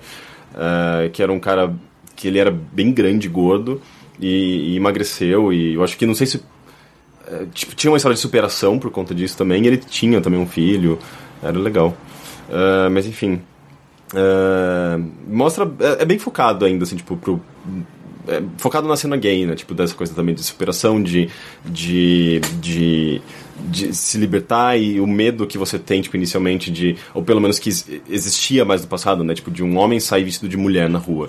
É, isso há 10 anos, há 20 anos, era pedir pra, se, pedir pra apanhar, sabe? Então isso Não também... que seja 100% seguro hoje em dia, né? É, assim, hoje. é, Depende também do lugar onde você vai, da, como você vai, enfim. É, mas eu acho que é um pouco mais tranquilo, sabe? E t- isso também é explorado no documentário. É, ele, ele tenta mostrar um pouco de tudo, sabe? Tipo, dessa, da, da, da- questão do comportamento, do que isso representa, tipo, da, da, do ato político mesmo, que é se montar, sabe? É, e tem desde a, da, do lado mais. é, sei lá, tipo, tem. tem cê- eu acho legal ver essa diversidade de, de, de, de, de- personagens ali. Tem algumas são mais focadas nessa coisa da, da diversão, de, de, do lado mais. é, Cômico. É, não necessariamente nisso, mas, sei lá, feminino e. é, eu faço porque eu me sinto bem, isso não sei o que, e tem outros que são totalmente políticos, sabe? Tipo, ver aquilo como uma coisa poderosa e empoder, é empoderadora. Então é bem legal, assim, eu acho que é um documentário que mostra muito bem, representa muito bem o que é toda essa cena, o que são essas, essas pessoas que, que fazem, por que elas fazem, as motivações por trás da, da- dessa forma de arte e tal. Eu acho muito legal. Eu não sei se ele está disponível já para as pessoas assistirem. Mas é, eu acho que deve entrar em cartaz, talvez, em, em, sabe, nesse circuito mais alternativo, talvez Itaú Cultural. é, Itaú Cultural não, o cinema É, então, cultural ali na, na Augusta. Não, na na verdade é... Reserva cultural? Não, tem o Reserva Cultural, tem... É Espaço Itaú, na verdade, né? Espaço Espaço Itaú, Itaú, de cinema. Espaço Itaú, é. Uhum. o Itaú Cultural é o do outro lado da Paulista lá. É, Enfim, ele... é, procurem na internet, tem trailer e tal. Ele é muito bem produzido. Pini Queens. É um bom nome. Tupini Queens. É, um É, nome eu também bom. achei muito bom. Eu também gostei. E eu achei muito legal nesse, nesse evento porque eh, eu fui convidado, inclusive, eu acho que por um ouvinte nosso que conhecia a garota que estava fazendo assessoria Ah, que legal. desse, desse filme. E eu não me lembro o nome dele, mas muito obrigado pelo convite. Eh, daí eu cheguei lá e, tipo, tinha vários amigos também lá, e umas pessoas que eu conhecia de, de vista, sabe? Tipo, ah, uns amigos, sei lá, em comum, de, de São Paulo mesmo, sei lá, tipo, é um, um mundo meio pequeno. Eh, então foi legal, assim, tipo, teve. O diretor tava lá, ele conversou com algumas pessoas, teve, tipo, três performances de três drags diferentes Ah, na- no palco. Eh, inclusive uma delas eu não conhecia, chama. chama Chamou. Malona. Malona, eu acho. Malona? Eu acho que é Malona. É que tem uma mala muito grande. Então, É, tem uma mala gente, muito eu grande. posso estar confundindo. Você chamou ela de Malona, é isso? Você Não, é- deu o apelido. Eu tenho quase certeza que é Malona, gente. É, E ela é meio gordinha, tipo, ela, ela, e ela, e ela é muito foda, tipo, ela tem um, todo um ateliê, sabe? Tipo, ela dedica a vida dela a entender roupas e costura. É muito tipo aquela drag que é muito mais sobre. É, sabe, tipo, aparência, não necessariamente aparência no sentido de vou ficar bonita pra noite, sabe? Mas do, do que ela, do que ela consegue fazer em termos de estética e roupa e tudo mais. É, e, e ela deu um discurso lá muito foda. A performance dela foi muito legal, sabe? Tipo, ela fazendo uma performance. é, vários, vários, é, enquanto no telão apareciam vários ícones da, da, da, da causa gay, sabe? Desde o do passado, tipo, de Milk a, sei lá, Daniela, Daniela Mercury. É, foi bem legal. Então, foi, é, é- é bem legal justamente para você conhecer esses personagens que eu mesmo não conhecia, sabe? Olha que eu tô inserido nesse meio. Então, eu achei bem, bem bacana o, todo o documentário, Da aquela, aquele evento como um todo. Maneiro. E você assistiu mais alguma coisa? Hum, assisti mais um pouquinho de Jessica Jones? mas eu percebi que eu tinha parado no quarto episódio mesmo. Que eu vi o quinto só, na verdade, na semana. E foi, tem, teve bastante coisa que você comentou ali. Uh, eu acho que eu não cheguei a comentar de uma coisa que eu falei que eu ia comentar. Eu posso falar brevemente. Hum. Manda. Uh, do álbum novo do One Tricks Point Never, o Garden of Delete. Ah, você eu já falei... falou que você estava prestes a ouvir. É, então, eu ficou meio por cima. Eu queria só falar rapidamente porque eu acho ele muito bom. Eu fiquei meio obcecado por esse álbum. Porque ele, ele meio que conta uma história interessante. Ele. É, é um álbum de. Aí que tá, ele chega num ponto que é meio difícil de classificar. É, eu, inclusive, eu, hoje no, no Verge eu vi uma matéria bem interessante. Eu não li, mas eu, a chamada dela me chamou a atenção. Que era uh, a música eletrônica está chegando num, num, num, período do grunge, sabe? Equivalente ao grunge do, do rock. Porque. É isso que você entende nesse álbum? Oi? Esse álbum Esse álbum está presente naquela matéria, por exemplo. Está presente esse álbum, está presente o, é, o álbum novo do Arca, que é um, um produtor uh, colombiano, que trabalhou inclusive com a Bjork no último álbum dela, que o som dele é totalmente alienígena, é muito esquisito. Tem um clipe do ano passado bem famoso, que é como se fosse uma dança de um corpo feminino voluptuoso completamente amorfo, assim, que vai se transformando e com muito estrobo. Uh, e a música eletrônica é pesadona. Uh... Ah, não é aquela música Lotus do Radiohead? Não. Caralho, essa música. Que virou um meme. clipe é, ainda de. Clipe. Pô, mas a música é foda. Uh... Ou quem é que teve também um clipe com uma dancinha ridícula recentemente? É, que ele dança agachadinho. Ah, o Drake. o Drake, né? É, Só que o dele é, não dá nem tipo, quase nem dá vontade de rir, é só tipo, uff, não, Qual, não sol... Drake? É, é, não soltava isso, sabe? É. Eu entendi a intenção, mas deu tudo errado aqui. Mas eu gosto dessa música, Hotline Bling. Ah, eu não prestei atenção Essa eu não ouvi direito ainda, eu acho. Uh, mas essa matéria é interessante, pelo menos o que eu vi muito rapidamente, preciso ler ela ainda, porque ela justamente ela, ela comenta sobre esse ponto que a música eletrônica está chegando, em que as coisas se convergiram e você não consegue mais identificar um gênero específico, porque uh, tem elemento de um pouco de tudo e soa justamente alienígena, sabe? Que é esse álbum novo do, do One Tricks Point Never, soa alienígena, você não consegue identificar é, padrões, não, não, é, não é pop, não tem a, a estrutura do pop, o som não soa como house, não soa como techno, não soa como... É uma mistura de tudo, se funde numa coisa completamente nova, sabe? Uh, e ao mesmo tempo é, é, é, parece que é uma, uma ponte para mentalidade, para mente do, do Daniel Lopatin, que é o compositor, produtor musical, que, enfim, é, é um álbum muito autoral, sabe? É, tá estampado ali a identidade dele. Uh, e ele mesmo já falou que é um álbum sobre a adolescência dele. Uh, então tem ali coisas do que ele ouvia na adolescência, tem coisas de, de heavy metal, tem, tem, uh, tem umas partes assim, tipo trechos de música que é aquela bateria pesadona de heavy metal, super rápida, acelerada, speed metal mesmo, de death metal. Uh, e, e, e, tem, tem uma, uma coisa interessante, né? Tipo, ele, ele reflete muito da adolescência dele ali. E a adolescência dele foi meio traumatizante. Então é um álbum meio pesado, um álbum difícil, é um álbum que às vezes ele é muito agressivo e às vezes ele parte para uma melancolia completa, sabe? Uh, tem uma música lá que uh, a primeira, segunda vez que eu ouvi, tipo Uh, foi meio instantâneo, assim, comecei a derrubar lágrimas, sabe? Tipo, foi muito, é muito rápido, essa maneira como ele te capta e como a maneira como ele consegue transmitir alguma mensagem, uh, sendo que ele praticamente, ele tem vocal, uh, mas é um vocal que você não entende, assim, é, é, é um, um, vocal... Tipo do Shigeru Rosa, assim? É, é que o Shigeru Rosa... Tá rotando na minha cara. Eu não rotei, eu assoprei. Porque tinha um bagulho voando aqui, eu assoprei. Não foi uma foto, esquisito. cara. Eu só soprei o bagulho que tava voando na minha cara. Eu tô infectado agora. O Shigurosa, é, você não entende porque ele tá cantando em, em islandês, né? Ah, é? Uma língua mesmo? É. Eu achei que ele só é. tava, eu achei que ele só tava cantarolando. Com... Assim? Islandês. Eu achei que era só um tipo... ele era tipo Ed Mota da é. Islândia. É ah, aquele vídeo. Já viu esse vídeo do Ed Mota? Do... Que ele tá numa casinha pequenininha. Você já viu isso que eu tô falando? Aí ele, calma lá, gente, vamos lá. Aí ele começa com o solinho. Desculpa te interromper, mas ele começa com o solinho no órgão dele, né? Faz um.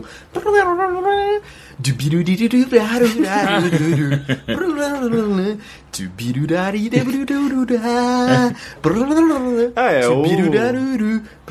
Parabéns Ele está zoando ele tem que fazer tibirururu parabéns pra você. Ele improvisou um, um parabéns pra você ali na hora. É, né? Saiu na hora, se ele nunca tinha tocado antes. É, não é de- ali no caso dele ele trabalha muito com vocal é, não, é- não chega não é vocaloid não é ele é, sintetiza um vocal e, e tem aquela voz meio robótica sabe só que assim. É, sim, mas só que bem mais. é, tem muito mais ruído, a ponto de você não conseguir entender de fato o que está sendo dito ali. Mesmo eu li uns reviews do Pitchfork, da- do próprio Verge mesmo, eles escreveram um review desse álbum, é, e, eles falam, tipo, é, você tem que pegar uma letra para você conseguir acompanhar. E é- a, a letra é bonita, é boa, mas, tipo, não é, é- não é necessário para você querer conseguir entender esse álbum, eu acho. E, e tem muito dessa, da, da, da adolescência dele. Tanto é que ele criou todo uma, um universo para esse álbum. Tem um personagem chamado Ezra, que é um alienígena que chega à Terra e ele meio que. Ele não tem uma forma e ele acaba se aproximando. para ele ganhar uma forma, ele precisa se aproximar de pessoas e ele se aproxima de adolescentes que existiam no lugar onde ele estava. Ele é que nem o Witch the Clown. O Witch, The Clown? É, um alienígena que toma forma. Ah, o Witch, ah, que é o do. do Witch. É, o Witch. É, é. Eu entendi o Witch. Ah, não. É, ele toma forma, não é? E, é, então, mas. É, não sei. Eu não, eu não sei se é, se é tão literal nesse ponto. É meio subjetivo, na verdade. E, e ele. E ele. Ele tem tipo uma pele meio que sempre derretendo, porque é meio que uma alusão à, à pele do próprio Daniel Lopatin quando ele era adolescente, sabe? Tipo, é acne, basic- basicamente.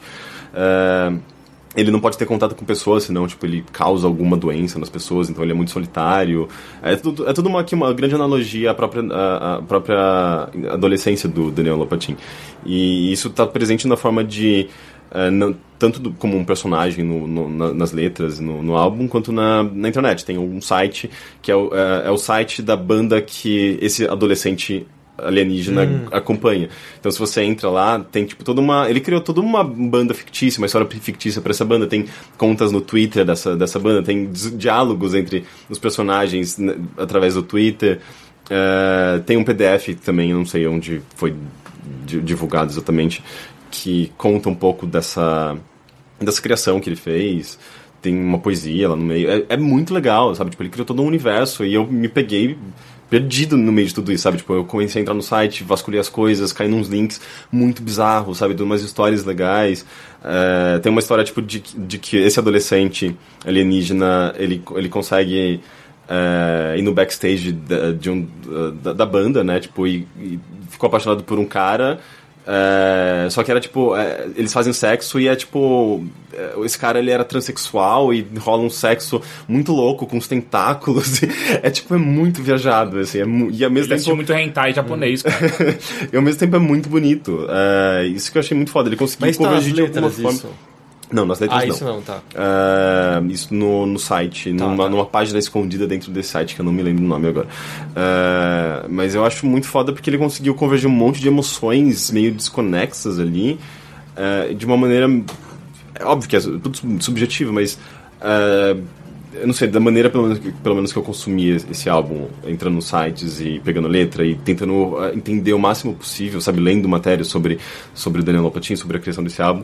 É, tudo fez muito sentido, sabe? Tipo, tem, tem muita coisa ali sobre, sobre esse período muito confuso que é a adolescência, sobre crescer, sobre amadurecer. É, é muito bonito, sabe? Tipo, e, e sonoramente falando, ele é, sei lá, eu acho inovador esse álbum. É, Interessante. é, ele tem muito dos anos 90, eu acho, é, mas de uma forma que sem parecer anos 90, sabe? Como é que é o nome? One Trick, Zero Punch ou No to Never? Esse daí é o nome do, do artista, é, do Daniel Lopatin. Ah, o nome, era isso. é, One No Tricks Point Never. Tá. One Old Tricks Point Never. Sim, o nome do álbum acho que talvez seja um pouco mais fácil, que é Garden of Delete, que se você pega o acrônimo vira God, né?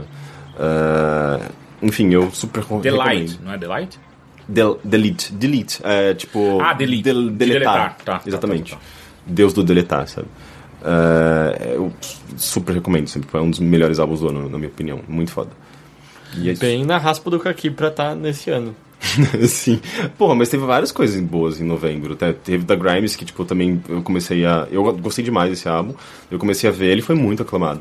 E teve o do, do Daniel Lopatin, enfim, teve bastante coisa legal. Outro dia eu me peguei lendo top 10 desse ano de várias, várias revistas especializadas e tal. Já saíram? Já, já saíram alguns. Ah, da Pitchfork já saiu, já saiu da Music, saiu da. Acho que The Verge também já saiu. Enfim, e é engraçado, né? Isso- eu sinto isso desde a minha adolescência, que tipo, eu pego o top 10 dessa, de revistas especializadas, eu sempre discordo completamente e as músicas são sempre extremamente estranhas. É, fico. porque eu entendo assim, tipo, tá, é. Vocês não vão colocar coisas mainstream aí, eu entendo. Só que tem muita coisa ali no meio que você fala. Não, isso não é bom, cara, na boa. Ah, Mas eu, eu acho sentia que- o contrário, eu sentia que só tinha muita coisa mainstream nos tops e não davam chance não da MTV, você tá falando de MTV, eu tô falando de Pitchfork. Eu tô falando de pensando, acho que talvez Rolling Enemy. Stone e coisas assim. Eu sempre sinto que era, tipo, os mais óbvios estavam. É, É, a Pitchfork é bem. Eles são meio cabeçudos, né? É, então, É, Pitchfork Enemy, que também, a Enemy também já soltou. Eu acho que a única que, que tinha algumas coisas que eu conhecia ali no meio era o Verge. O resto era tudo, cara, é uns artistas que você nunca ouviu falar. Mas isso não é mais legal? Não, eu acho É. legal, só que ao mesmo tempo é tudo tão cabeçudo que você fica, mas não é possível que esses caras realmente escutem isso e esse é o top 10. Ah, eu acho, eu eu acho- acho, eu acho, que eu acho tá. que é muito mais provável. Eu acho que se qualquer coisa, eu acredito bastante, porque normalmente o que você ouve no mais mainstream é o mais sem graça, especialmente quando você tá lidando com algo como música, né? É tipo é aquilo que toca É. em rádio. É que eu né? acho que meu- também tem muito, muito desses, desses veículos, eles têm uma.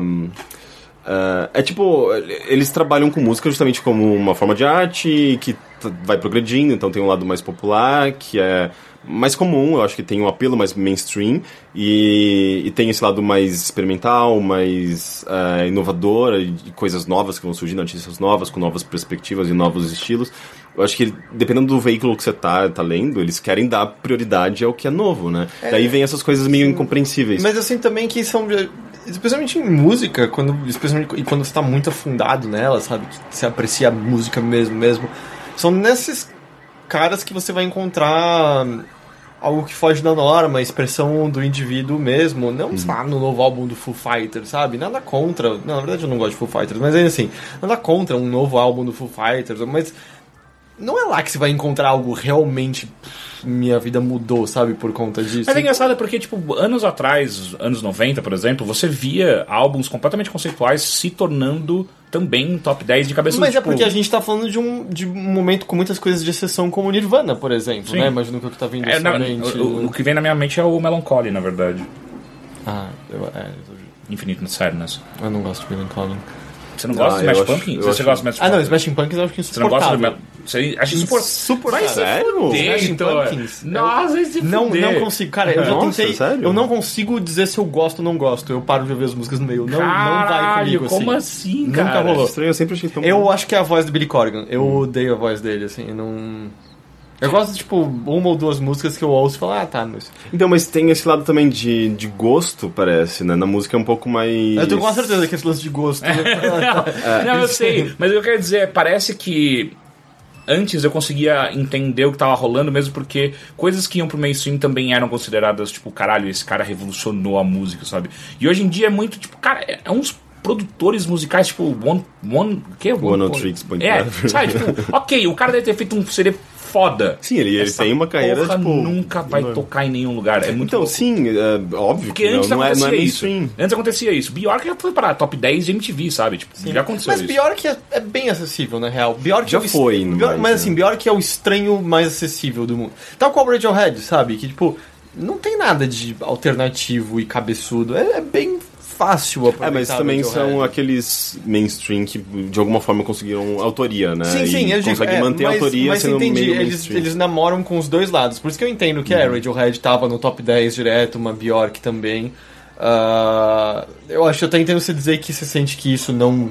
que o mainstream hoje em dia é muito, muito, muito mainstream. Acho que você liga 89 e ouve um dia e você vai ver que é, é difícil você encontrar alguma coisa nova que seja minimamente agradável no que tá lá. Não quer dizer que não tem nada novo que não seja bom, tem muita coisa nova que é boa, mas o que você vai encontrar lá é, é peneirado de uma maneira que é só desprovido de qualquer graça, né? Uhum, é, é tipo Imagine Dragons da vida e coisa, coisa assim. É, É porque tudo que é- por marketing. Tudo que é muito comercial e tudo que é criado mais como um produto acaba sendo uh, execrado às vezes por, por, esses veículos, mas o público consome porque música eu acho que é mais fácil ser consumido nesse formato muito comercial, principalmente da música pop, né? É, especialmente é, é, você tá com o rádio ligado fazendo outra coisa, por exemplo. É, e não, e é, é o familiar. A música, Exato. quanto mais familiar, mais fácil é de, de você cair no embalo e dançar e cantar. E, e outra e... coisa, não, não é segredo isso Tipo, o que tá tocando ali na rádio o tempo todo não é porque é uma demanda, é porque eles são pagos para isso. A gravadora vai lá e dá dinheiro para as rádios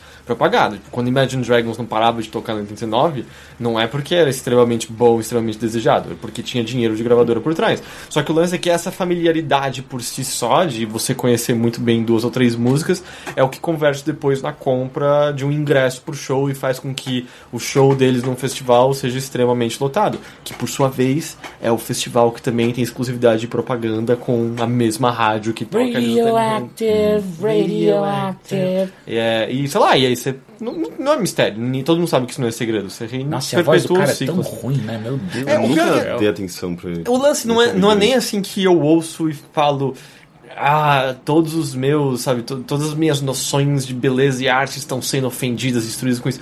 É só tão sem graça. É tão desprovido de qualquer traço, de qualquer característica, de qualquer novidade, é só tão comum. É como. Uhum. É como comer arroz velho todos os dias, sabe? Do tipo, alimenta, mas não tem nada de especial ali. Mas é radioativo. Welcome to the new age.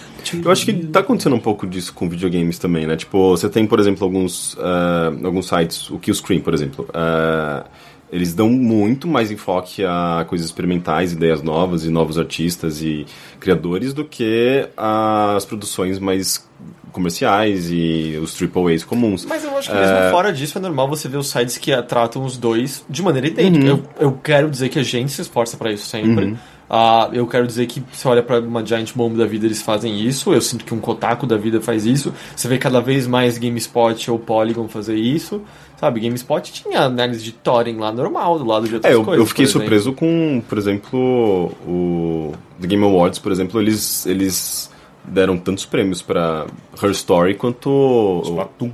É, Splatoon, por exemplo. Rocket League é, ganhou, ganhou como The Witcher. É que o que eu sinto que a gente é agradável no meio dos videogames é que por mais que a gente chegou a comentar em Motherships recentes como eu sinto que a leva de jogos desse final de ano, que é onde você é mais povoado por mainstream, foi largamente decepcionante e mais fraco do que esperado, a gente ainda tá num meio no qual o mainstream não é desprovido de espírito como em outros meios, sabe? Tipo, Witcher é super mainstream, uh, Metal Gear Solid 5 é extremamente mainstream, mas eles todos têm estão dizendo algo, todos têm um cuidado de, de, de artesanal mesmo ali nas suas pequenas coisas.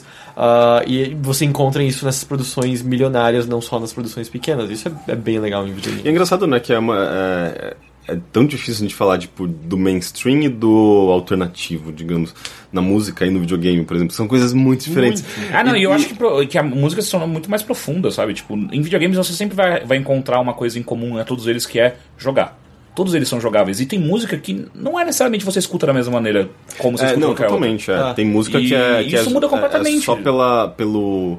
Pelo seu estado de espírito, para você dançar, é, para você. É. Curtir. Isso é uma coisa muito louca. E, é. e tem músicas que para mim só é aceitável numa balada. Exato, e aí eu vou achar sim, mó legal sim, lá. Sim, Mas se eu coloco na sala enquanto eu tô fazendo outra coisa, é insuportável. Tá lendo e aí tá, começa a tocar. Bon Jovi, sei lá.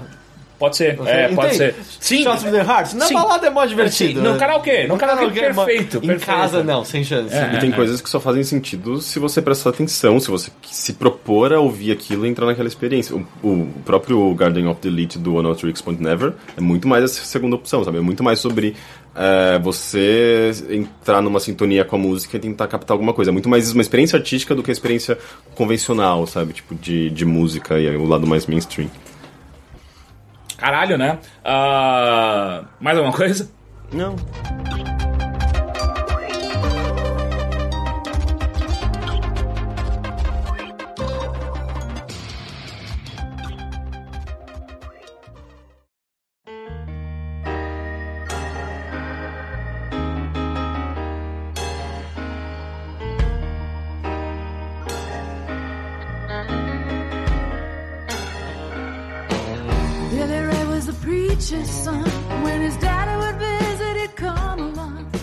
Você, Heitor, tirando toda essa nossa conversa musical, o que, que você fez?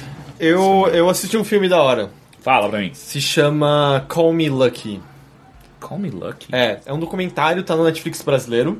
É sobre um comediante chamado Barry Crimmins. Very late. Barry Late, não, é Barry Crimmins. Ah, é um documentário dirigido pelo Bobcat Gold... Sei, sei. Gold- Eu nunca sei falar o sobrenome dele. Bobcat Goldwich, acho que é isso. Bobcat me lembrou. Fish Bub-. Não, me lembrou Bubsy. Porque ele não era um Bobcat. Ele é um Bobcat.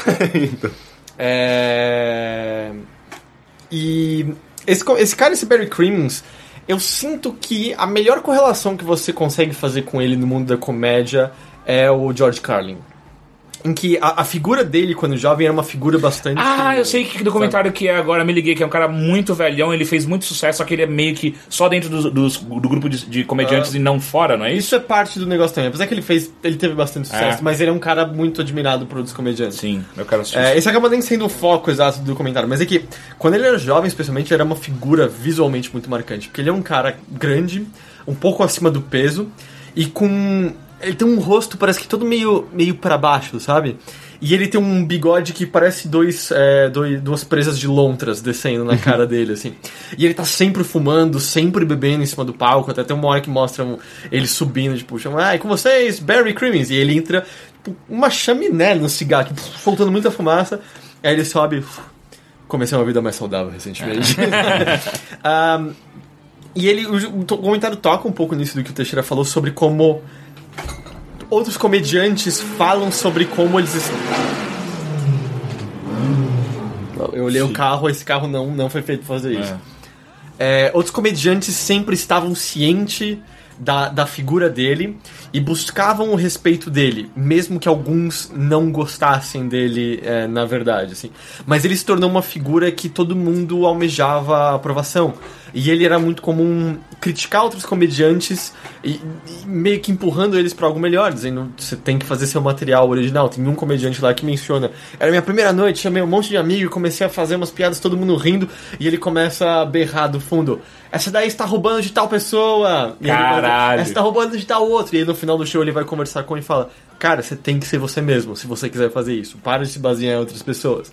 E aí esse comediante fala: Pô, foi bom pra cacete ouvir isso, por mais que fosse doloroso pra cacete É, hora. por mais que tipo, uma pessoa assim possa ser meio odiada, ela na verdade ela.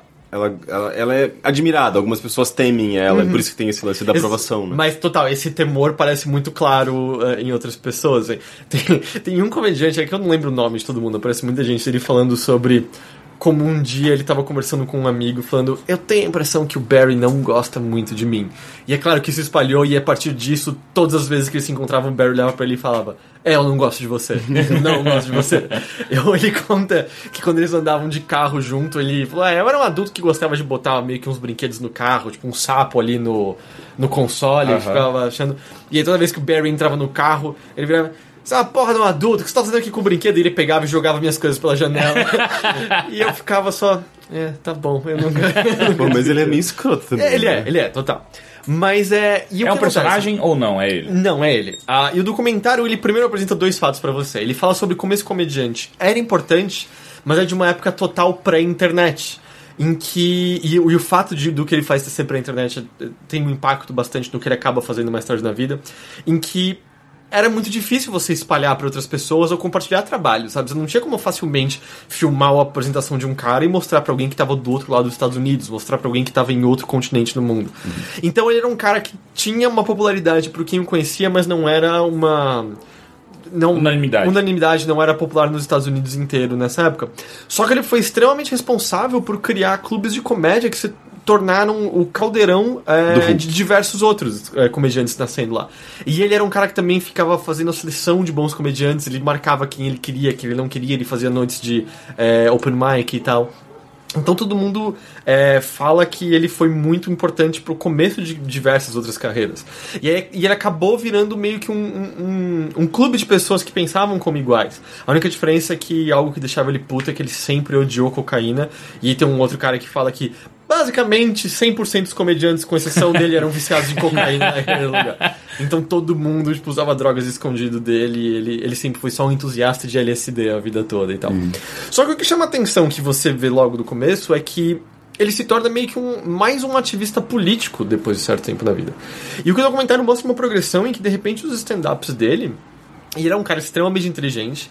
Ele é um cara que sempre sabia muito sobre política, sobre o que estava ocorrendo no mundo. E muitas pessoas falam: como é que ele sabia o nome do ministro de defesa de Israel num tempo pré-internet? O cara fala, tipo, ninguém sabia, mas ele sabia. É claro, sou um exemplo só de genérico, mas.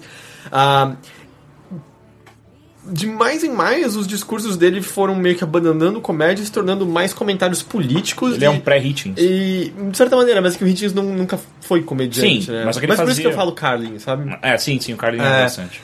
É, falando sobre política externa dos Estados Unidos. De vez em quando ele inseria algumas piadas interessantes, do tipo, as pessoas ficam falando pra mim. Que, que você, se você odeia tanto esse país, por que, que você não vai morar fora dele? Ele fala, simples, eu não quero ser tratado pela nossa política externa. É, durante um tempo, parece que ele foi pra Nicarágua quando tava tendo uma matança ferrada dos Estados Unidos lá. E ele foi um cara que Lá ele fazia comédia para outras pessoas e falava sobre como não era todo mundo que apoiava políticas do Reagan, por exemplo, etc, etc. E, e ele de pouco em pouco foi abandonando essa comédia. E era muito interessante, o, documentário mostra cenas em que as pessoas na plateia começam a desafiar ele. De, ah, você tá falando besteira, você não sabe do que tá falando. E aí ele destruía as pessoas, mas pô, aniquilava completamente. Ele não dava espaço para aquelas pessoas respirarem. Ele dava uma boa resposta, e aí quando ele tava a pessoa derrotada, ele ia e decepava todos os membros do cadáver, separava os órgãos e dava para as aves comerem, sabe? É- é- Era, era absurdo. E o, o curioso é que, assim, existe uma raiva sempre por trás dele. E o que o documentário vai construindo de pouco em pouco, e na real, assim, isso não é um segredo, porque se você entrar na wiki dele, sabe, isso é um, um fator decisivo na vida dele. É, o documentário meio que vai fazendo esse crescendo sobre. Ninguém nunca se tocou que tinha algo ali até o dia que eclodiu, que explodiu. Mas todo mundo falava, ah, tinha uns indícios do tipo, você nunca via ele sem estar com uma cerveja na mão, você nunca via ele sempre bravo e tal. Falavam que ele era o cara, o, o cara que mais bebia sem ser alcoólatra, sabe? Que eles conheciam. É, Até que um dia, em um palco, ele, de acordo com a descrição de um jornal, de novo, porque não existem filmagens disso, ah, o, o- o artigo do jornal fala, tipo, Barry Crimmins já é um dos maiores ah, defensores e propensores de ideias de, de esquerda contra as ideias republicanas dos Estados Unidos, e ontem ele fez um dos discursos mais passionais sobre isso, ah, sobre sobre o que a gente está fazendo de errado, como a gente deve tratar os outros, porque existe um subtexto interessante em tudo que ele fala de amor, assim. Ele é um cara, ele é um cara escroto, você comentou, mas ele é um cara extremamente bondoso, sabe? Ele é um cara muito amoroso, por, por mais incongruente que isso possa parecer muitas vezes. E depois que ele faz esse discurso extremamente passional, político, ele para e fala: Eu sempre achei que eu passei a minha vida toda tentando defender os mais fracos porque era culpa de eu ser um, um homem branco de classe média alta que nunca teve nenhum problema. Mas na verdade tudo isso vem de outro fato. Vem do fato de que quando eu era criança eu era sistematicamente estuprado por um amigo da minha babá que me cuidou da infância inteira. E aí muda a Caralho. perspectiva de todo mundo ah, sobre ele, assim. E, e quando ele finalmente externaliza isso, a, a busca da vida dele acaba se tornando mais política e cada vez menos comédia. Ao ponto de que, onde fica é, legal de lembrar primórdios de internet, ele era um cara que tinha computador desde cedo, estava entrando no América Online, e era um antro de troca de pornografia infantil eh, solto, não havia regras. E ele foi um cara que lutou no Congresso dos Estados Unidos e por conta dele com a American Online teve que mudar regras e a quantidade de pornografia infantil diminuiu lá eh, e tal. Ah, e isso você tem tudo registrado. E ele se submeteu a se passar por crianças para coletar informações de pedófilos. Ah, e as pessoas dizem que foram assim, sete meses dele meio trancado coletando essas informações, ficando nesses chats online. E- ele sai de lá com, sei lá, 30 quilos a menos, sabe? Ele deixou de, ser um cara acima do peso nessa época. Ele sai meio um zumbi com umas olheiras, meio que completamente destruído no processo. Mas aí por conta dele que muita coisa mudou. Porque o American Online não estava interessado, porque nessa época era uma internet de escada. E essa galera tava dando muito dinheiro para American Online, porque eram completamente aficionados em estar lá e ver as coisas novas. E o que ele fala, que é muito, muito legal, e é o que a gente tem que levar em consideração na internet de hoje em dia, é que antes da gente ter internet, hum, por mais que hoje em dia haja um controle um pouco maior, mas antes da gente ter internet onde as pessoas podiam se camuflar na anonimidade eh, e falar sobre essas perversões delas, eles não se sentiam empoderados disso. Quando essa galera começou a encontrar fóruns com outros pedófilos trocando essas fotos como se fossem algo normal, eles começaram a se sentir empoderados. Eles começaram, na verdade, a ganhar mais coragem, começar a fazer isso com mais frequência. E esse era o medo dele. Ele falou: você lê sobre pessoas, crianças que são estupradas até a morte, sabe? E ele fala: você sabe, você destrói emocionalmente. Uma criança nunca mais é a mesma de novo. Até que tem aquela estatística que não é que todo, não é que a maioria de crianças abusadas se tornam pedófilos, mas a maioria dos pedófilos foram pessoas abusadas na infância. E ele mesmo fala, por exemplo, quanto a quantos estupros de distância eu tava, sabe, de me tornar um deles, sabe? Qu- quanto que faltou pra eu me tornar esse monstro que eu tento combater a, a, a vida toda. Então é, é, é bem foda, assim, é bem pesado nessa hora e você vê a, a escrotidão em pessoa nessa audiência dele, dele falando como é possível que haja discussão? Tem pessoas abusando de crianças e trocando fotos delas nuas. E ele fala, você vê a humanidade sendo sugada do rosto delas. E tá esse executivo do American Online, tipo, falando, não, a gente tem parental control, sabe? Ele fala, mas essas crianças estão sendo estupradas pelos próprios pais na maioria das vezes. Parental control não faz nenhuma diferença. E o cara falou, não, mas a gente tem uma política de três strikes. A gente bane uma vez, duas, aí na terceira ele vai embora para sempre. Ele, Cara, não deveria ter três strikes, era um strike. Você fez isso, você tá fora, é um crime e tal. É, é bem legal, é bem, é- eu achei muito bom. É, tá na Netflix, chama Call Me Lucky. Legal, fiquei curioso pra ver. É, é, é bastante bom, eu, eu achei bem poderoso, assim. É, e eu, eu tô até agora com um vídeo aberto que eu não tive tempo de assistir ainda, porque ele é um.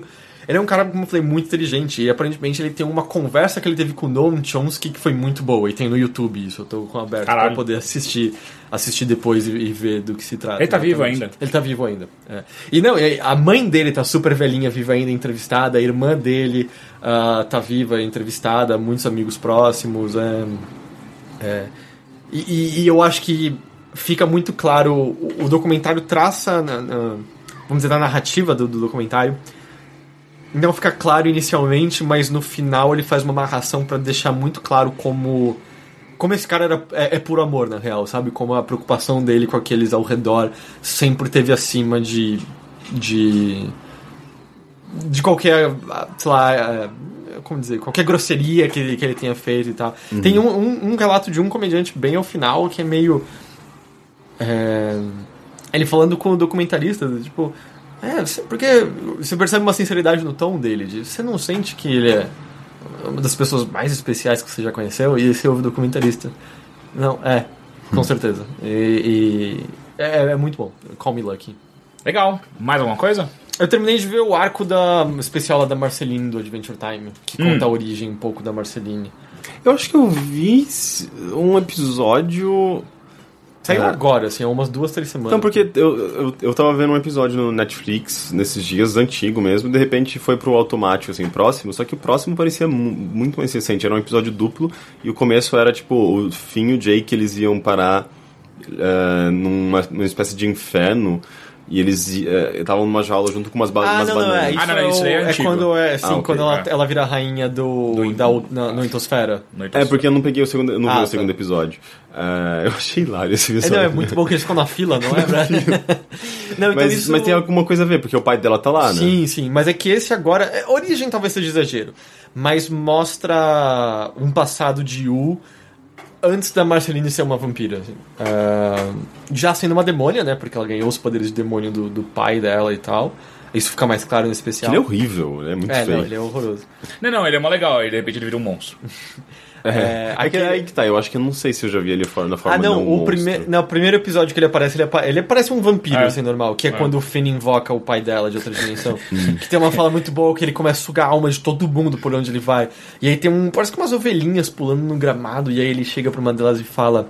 Eu tô vendo vocês pulando, saltitando alegre aqui. Você não tem medo que um demônio terrível apareça e sugue sua alma? E ela, "Ah, esse é meu medo número um. E ele, e ele chama ele por causa da música, né? é, sim, ele, porque ele ouve ela falando É. com tristeza da música. Daddy, why did you eat my fries? É, mas mostra meio que esse passado da Marceline e intercala com histórias do passado e histórias do presente. Eu achei legal, eu achei que foi mais uma coisa ilustrando mais o mundo de um pouco. E como eu, como eu tinha mencionado que parecia, é fato. não existe dúvida do relacionamento entre Bubblegum e Marceline depois desse, desse arco. Ah, é? Eles é. desenvolvem um pouco mais. Sim, deixa muito claro os desejos da Marceline e o que rolou no passado e coisas do tipo. Elas podem não ser mais atualmente, mas elas já foram Mas a casal. Marceline é bi. Acho que ambas são. Eu não sei direito se elas têm... É? Tipo, a Bubblegum é feita de chiclete, não é? De doce, eu não sei. Mas Ma- é porque a Marceline também já mostrou que ela já teve um namorado. É verdade, ela tinha um namorado. É, então acho que sim. Mas é, mas o- a gente comentou, falou, chegou a comentar que o desenho explora isso. Teve de novo até um, um- o desenho quis reforçar isso, porque eles falam alguma coisa de esposas e o Jake, ah, não, a gente não tem esposas. Aí o Finn, como assim? E a, e a Rainicorn? Ele, não, ela é minha namorada. Sabe? Quer deixar bem claro. Sim, sim, eles não são é, casados. Exato, é um casal que namora e tem filhos. E é isso. E- Ah, mas foi, foi divertido, eu, eu achei esse especial, esse especial legal. Mas não tenho muito o que acrescentar sobre. Mas eu acho bom esses, esses desenhos que tratam com tanta na- naturalidade essas. é, a realidade que a gente vive, na verdade, sabe? Tipo, é se desfazer um pouco dos conceitos de família e. é, da, da, da- do que é normal num relacionamento, né? Eu acho isso tão bom. E. E eles enfrentam um vampiro que talvez seja a coisa mais assustadora que já apareceu na Sério. E olha que já apareceram muitas coisas assustadoras. Cara, eles conseguem fazer monstros com poucos, né? Impressionante. Sim, no, no primeiro, no primeiro, na primeira temporada mesmo tem uma, aquela, aquela minhoca que eu acho que é, Uau, faz, uau, uau, uau, uau, uau, uau, uau, Eu acho que é essa uau, que faz com que as pessoas começam a ter uns sonhos muito É, loucos. é, e, e, e na hora que ela. Eu acho que tem um momento que ela fica gigante, ela começa a secar. É horrível aquilo. É muito nojento. Foi isso? Foi isso. Eu não fiz. Ah, não, desculpa, o que eu lembrei, só um lembrete. O quê? Eu, na verdade, queria ter falado semana passada, mas esqueci. O So You've Been Publicly Shamed foi traduzido para português. Ah, é? Tá vendo em português. Alguém me, tinha me passado no Twitter. Eu acho que ele. Ah, humilhação, acho que traduziram o nome do livro. Só humilhação? Eu acho que é. Se você procurar o nome John Ronson, o autor, eu acho que na Amazon BR você encontra, por Ah, que exemplo. legal. Então tá traduzido. Maneiro. É, eu não fiz nada essa semana, foi uma semana corrida que eu voltei pro meu treino de rugby. Inclusive, hoje eu vou assistir o jogo que é um amistoso entre Brasil e Alemanha, que vai rolar no Pacaembu.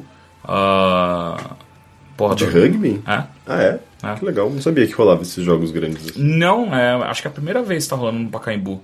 E aí vai ter isso hoje, amanhã, é, aliás, hoje, né, que é dia 4. E, Agradecimento, né? Porque foi graças ao que já gravou bilheteria com a gente. sim, né? grande Marcelo Salgado chamou, me chamou pra, pra aparecer lá, junto com a galera do Bradesco.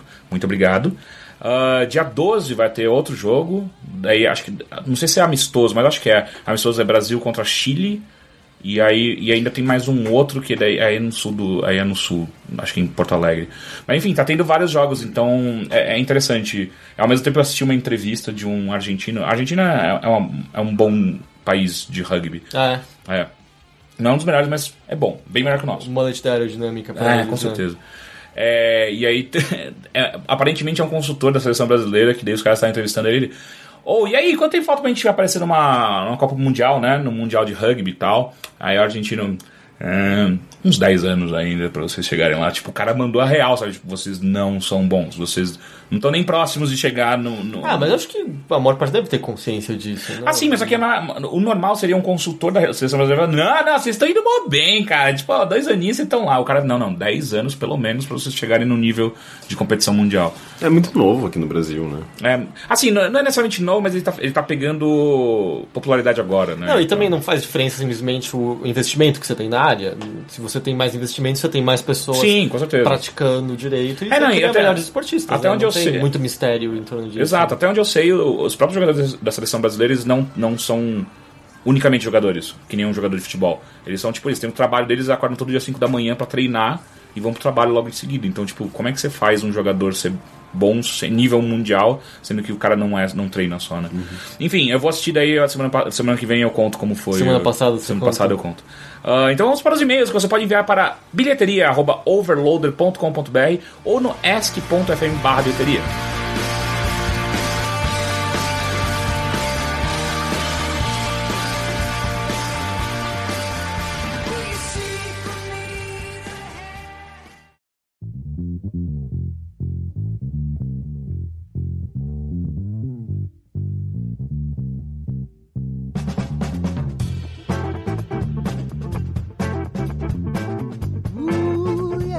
Então vamos para os e-mails. E quem mandou o primeiro é. Marco, olá overloaders. Minha pergunta vai principalmente para o Henrique. Na sua opinião, existe uma diferença notável no conceito geral de que de o que é um homem bonito no ponto de vista de uma mulher hétero e de um homem gay? Existe um conceito universal? Não. Abraço. É, eu, eu acho que. É muito de, subjetivo. É, e outra, só de você falar conceito universal. Não, mas assim, ao mesmo tempo é. Ele é fez as duas perguntas. Eu acho que existe um. Existe padrões de beleza masculina que são. que- masculinos que são. ah, impostos pela mídia, pela, enfim, cinema, indústria da música, en- enfim, pelas coisas. Mas isso não quer dizer que reflete exatamente o que um homem gay gosta num homem ou que uma mulher hétero gosta num homem. Uhum. Mas é que muito assim, subjetivo. existem padrões quase que universais, porque tem homens que qualquer pessoa acha bonito, certo? Tipo, seja um homem gay Sim, ou que é justamente mulher o, pad- hétero, o padrão de beleza que é estabelecido, que eu acho, eu sempre achei, tipo, muito. ah, eu, não- sei, tipo, é, padrão de beleza é, é, é, é, é uma coisa que não funciona, tipo, pelo menos é, é, é colocado de uma tal maneira, mas não é vida real, né? Tipo, é sempre uma grande fantasia. Porque, tipo, você não, você não vê um homem como o que você vê no cinema, tipo, todos os dias na rua, sabe? E as pessoas têm seus gostos que nem sempre refletem ou estão refletidos lá no na, naquele padrão, que é sempre tipo homem bombado com o rosto meio quadrado, meio forte, vezes, enfim, é, o, o for- o formato de corpo típico de homem que você vê em filmes, que às vezes não é, sabe? Tipo, eu gosto de caras com barriguinha às vezes, sabe? Eu gosto de caras mais cheinhos ou caras mais baixos. E eu acho que mulheres também têm esse tipo de gosto, sabe? Tanto é que recentemente no, na internet começou a aparecer o tipo. Não lembro o nome que deram pra esse tipo de corpo, mas é tipo meio que aquele tio, tiozinho com uma barriga, sabe? Uma barriga meio Puta, sobressalente. tinha um nome disso. É, é, deram um nome, tipo, meio engraçadinho. é, e tinha umas. é, umas garotas que estavam. Daddy Body. É, eu acho que era Daddy Body. Ah, e, e tinha, tipo, muitas garotas falando, ah, não sei o que, Daddy Body, sabe? Tipo, você colocava no Twitter, tinha um monte de menina falando sobre isso, tipo, e trocando fotos, não sei o que. E. e... Ok que era, tipo, quase que um- uma coisa de meme, né? Porque, tipo, alguém falou disso e meio que viralizou. Se tornou meio que Talvez algumas pessoas assumiram o gosto é, por esse tipo de corpo que normalmente não é apreciado ou é feito, tido como feio. O que é muito escroto, porque, na verdade, é um corpo comum. E eu acho que esse tipo de coisa é meio que justamente uma, uma quebra né, do- dos padrões de beleza estabelecidos é, e começar a assumir o, o- a, a- a- essa, essa, essa necessidade de diversidade de corpos, assim como existem nas, tipo, corpos femininos, existem também cor- corpos diferentes masculinos. E eu acho que a gente tá, tá vivendo um pouco dessa época de, de quebrar um pouco desses, desses estereótipos. Eu acho que o homem tá sofrendo bastante por conta da pressão que existe sobre os homens em, em ser mais bonito atualmente, cuidar mais do corpo, e daí tem essa coisa da, da cultura de academia e tal. Mas ao mesmo tempo também tá rolando esse lance de formatos diferentes, de apreciar os diferentes tipos de corpo, né? Então não sei, eu, não sei, não, é- não acho que existe um padrão universal, porque é muito subjetivo o gosto, mas. ah, não sei, dá pra gente bater um papo. Não é que homens gays são tão, com- tipo, são tão amigos de mulheres hétero por conta dessa coisa, eu acho, de poder, poder falar abertamente sobre, sobre isso, sobre sexo, corpo, enfim. Uma opinião sobre isso, Heitor? Eu gosto de melancia. Melancia é bom. E um homem comendo melancia. Se esse homem for eu, Nossa, Mas nesses melhor dias, ainda. Nesses dias eu vi uma, uma cachorrinha comendo melancia. Ela é, tipo, sei lá, era uma, cachorrinha mó pequenininha. Tipo, ah, como se chama aquela? pincher. Não era aquele cofap. Cofap, que eu esqueci o nome. Cofap. Cofap é o salsicha. Salsicha. Que não é nem salsicha nem cofap. Tem o nome da raça. Da, da, Dachshund. da- Dachshund. Dachshund. Dachshund. É, e ela, ela ficava louca, assim, ela colocava as patinhas nas bordinhas e começava a comer. E ficava roendo, parecia um ratinho roendo. É assim que eu como também. E era só... Eu imagino você só de cueca fazendo isso agora. Não, não, mas eu gosto de pegar, tipo, uma fatia que eu consigo fechar meus dedos. E aí, tipo. e passando... a- É como se fosse um sorrisão vindo na minha boca e eu, tipo, indo até o fundo. Aí eu É exatamente esse pedaço. som. Precisava sai. fazer três vezes isso. É porque eu tava terminando a melancia. Mas você já viu? Tem, tem um vídeo de um cara que acho que o cara come mais rápido melancia. Sim, é louco. Nossa, mas é só enfiar na sua cara, porque ela desmancha. É, né? não, o que ele faz é como se fosse uma espiga de milho que ele enfia de um lado, ele passa, limpa, sabe? É que é tão maciozinho. Eu não sei, eu não como melancia. Nossa, se Melancia você- É delicioso. A gente já teve É essa conversa, eu não gosto de melancia. É, mas eu fico imaginando uma melancia que você em vez de fazer aquele formato, aquele corte tradicional, você simplesmente tira toda a casca que existe na superfície dela redonda, daí você tem aquela bola redonda vermelha e você enfia sua cara, né? Sai Estraga a melancia. Que estragar é a sua? Você faz Mas E, e a semente chata pra caralho. Ah, você engole tudo, sei lá. Eu não gosto de morder. Eu, Não, não gosto de morder porque esse é um gosto amargo, mas É. engole ali. É, eu geralmente eu tento. eu tirar com tento faca, né, mastigar. Se tipo, você vem na minha boca, eu mastigo a melancia, deixo sobrar a, a, a semente e cuspo em alguém. É melancia... é muito gostoso cuspir melancia. Faz. Cuspe melancia? Cuspe de semente. Ah, semente. de Ah, mas você cospe nas pessoas mesmo? Não, Sem mas. educação pra caralho. Não, eu não cuspo nas Mas pessoas. é Mas, especialmente é, tipo, é divertido. é tão macio que você, você aperta ela tipo, com a língua contra o céu da boca e ela se desfaz. Uhum. É mó gostoso. Especialmente pega ela quando ela tá bem madura, prestes a apodrecer, que é o, é o ponto ideal de toda fruta, né? Bem mais saboroso sempre. Não quando- prestes a apodrecer. Ah, não, quando o banana tá quase apodrecendo, que ela é quase uma papa já, é delicioso. Eu não Nossa. gosto muito. Mas o sabor começa- é mais forte, né? O, o sabor É, acaba sendo quando mais você forte. diz a casca já tá quase preta. É, isso. Eu não gosto tanto. É, Eu entendo que a aparência não é tão boa e a textura talvez não, mas o sabor com certeza. Hum, eu vou sair pra comprar banana Eu depois. quero comer melancia. É... E não era nem esse o e-mail. Não. É, eu, eu lembrei também que eu- toda a minha informação sobre como comer espiga de milho vem daquele episódio de Mickey. Que Eu lembrei disso porque o Rio estava falando desse episódio outro dia.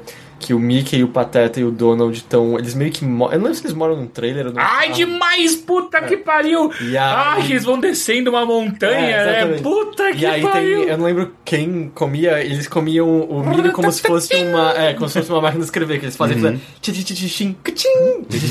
tchim, E aí eu lembro que eu, Puta, esse episódio. É muito bom esse ele, episódio. toca, ele tocava. Ele, ele passava de. Eu lembro muito de ser um domingo. Ele sempre passava em Ah, eu domingos. via, eu via de segunda a sexta porque passava na TV Colosso Mickey e Donald. É. E tipo, era isso só o que o dublador falava no começo. Mickey e Donald. E aí começava. E aí era um monte de episódio aleatório, tinha... Esse era muito Tipo, bom. é- é- essa série toda era, era bastante boa, assim, porque era- eles eram todos muito bem animados. O Mickey fugindo do furacão. É, é, é. É, o Mickey lutando contra o gigante, que é, muito... que é por isso que vai a história da melancia. É, o, o gigante come as melancias e é, parece É. gostoso. O, o Donald contra o Tico e Teco pré-roupinhas, quando eles só faziam. Era muito bom. Ou a abelhinha, lembra? Sim. Eu não lembro direito. Eu não lembro dessas, desses Porra, desses como assim? Eu sei qual que é, um que aparece a cara do, do Mickey no É, começo, esse e meio Looney. Tunes, assim. É, inclusive, mas eu não lembro dos episódios. O, é, esse episódio da abelha contra o Pato Donald, né? É. E ele coloca uma, uma rolha na, na- no ferrão dela. É. Não, o Pato Donald é um cara muito escroto, né? Eu muito. odeio o Donald. Enfim, próximo e-mail. Olá, meu nome é Paulo Souza. Tenho 22 anos e venho questionar sobre uma coisa que o Heitor de, Heitor de Paula disse no bilheteria Eu 59. ou o homônimo? né? Ele disse que meri- meritocracia não é verdadeira, válida, confere. Eu fiz graduação, fiz graduação, pós, tenho 22 anos e um salário razoável. E acho que se continuar me esforçando, estu- estudando, dá pra, me esforçando a estudar, dá pra melhorar. Estou sendo enganado? Não entendi muito bem, não é ironia nem nada, sou apenas meio burro pra isso e gostaria de explicação dos senhores overloadeiros. Ah, o que eu quis dizer com isso é no sentido de, claro, você pode se aprimorar. Você vai estar se esforçando, você está estudando, você vai concluir uma faculdade, você vai ter chance de um emprego melhor, etc, etc.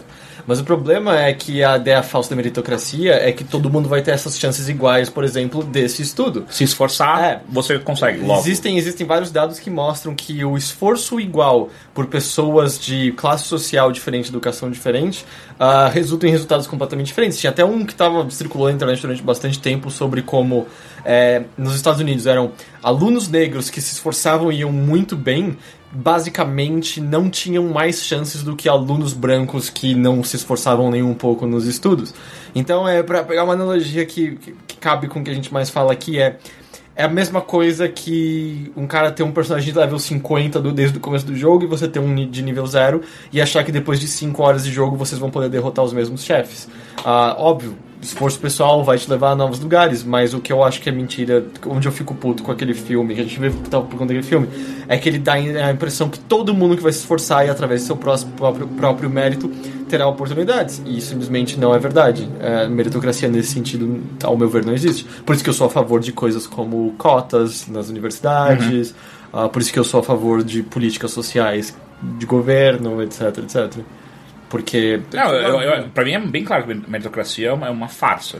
Pra mim é óbvio isso. Tipo, é, se você pegar qualquer exemplo de, de pessoas extremamente esforçadas que saem de uma renda baixíssima, você vai ver que, ah, ok, as, é, Uma coisa que me irrita muito das pessoas que defendem meritocracia é que eles pegam sempre é, é, exemplos Ou pontuais exemplo, é. de uma pessoa que se esforçou muito e, E- deu e- muito certo. e- Eles falam mas assim, é por isso que legal. eu do Will Smith, ele, ele se vê como exemplo disso Aham. e, portanto, é verdade, sabe? Exato. É- E só que eles não. Normalmente as pessoas que defendem a meritocracia não sabem que é exatamente isso. Elas estão pegando um ponto completamente fora da curva que deu certo. E isso não, não, não exemplifica nunca o que, o que é a maioria, o que é o usual na- no mundo. Tanto você ver, a maior parte das vezes, quem vai estar defendendo a meritocracia são homens brancos ricos. É. É. por isso que em política você vê figuras como o Écio Neves defendendo meritocracia. Porque quando você vem de uma família política. É bem fácil você seu falar, se esforça aí, caralho. É muito fácil você dizer que foi tudo É. por mérito.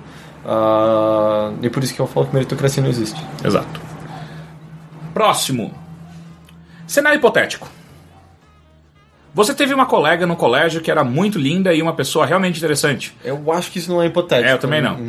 Mas devido à sua falta de iniciativa, nada nunca aconteceu. Dois anos depois, vocês moram em cidades próximas e não se falam mais. Porém, você gostaria que ela estivesse na sua vida de novo. E agora? Você conversa com ela. Não é uma coisa tão difícil assim. Ah, mas, bom, não sei, às vezes. Mas manda uma mensagem e-mail, ou talvez e-mail, às vezes, tipo, ô, a gente não fala há muito tempo, né? E tal, eu tava tentando reatar contato com as pessoas, vamos trocar uma ideia. E aí sim, mas é meio difícil às vezes reatar contato com gente Mas- que você não vê há muito tempo. Só Porque tentar você- conversar, não tem, nenhum, não Ah, tem sim, nenhuma grande tática. Mas meu ponto é que você não conhece mais essa pessoa. E-mail né? não, porque é, é, e-mail é uma coisa meio pessoal que, tipo, do tipo, como você conseguiu meu e-mail? É, Acho tá, que se ele Facebook tá mais fácil. É, talvez. É porque quando eu Se quero mandar tiver. mensagens mais longas e elaboradas, eu uso e-mail. Quase como se fossem missivas. Ok? Mas você pode fazer isso por mensagem de Facebook também. Mas é, é, eu sinto que ela é mais rápida, não sei, ela vai embora rapidinho, sabe? Sei. Tipo, é um chat. Você raramente volta no chat de Facebook. Eu volto em conversas de e-mails. Ah, mas o chat de Facebook sempre vai estar lá. Não, provavelmente não.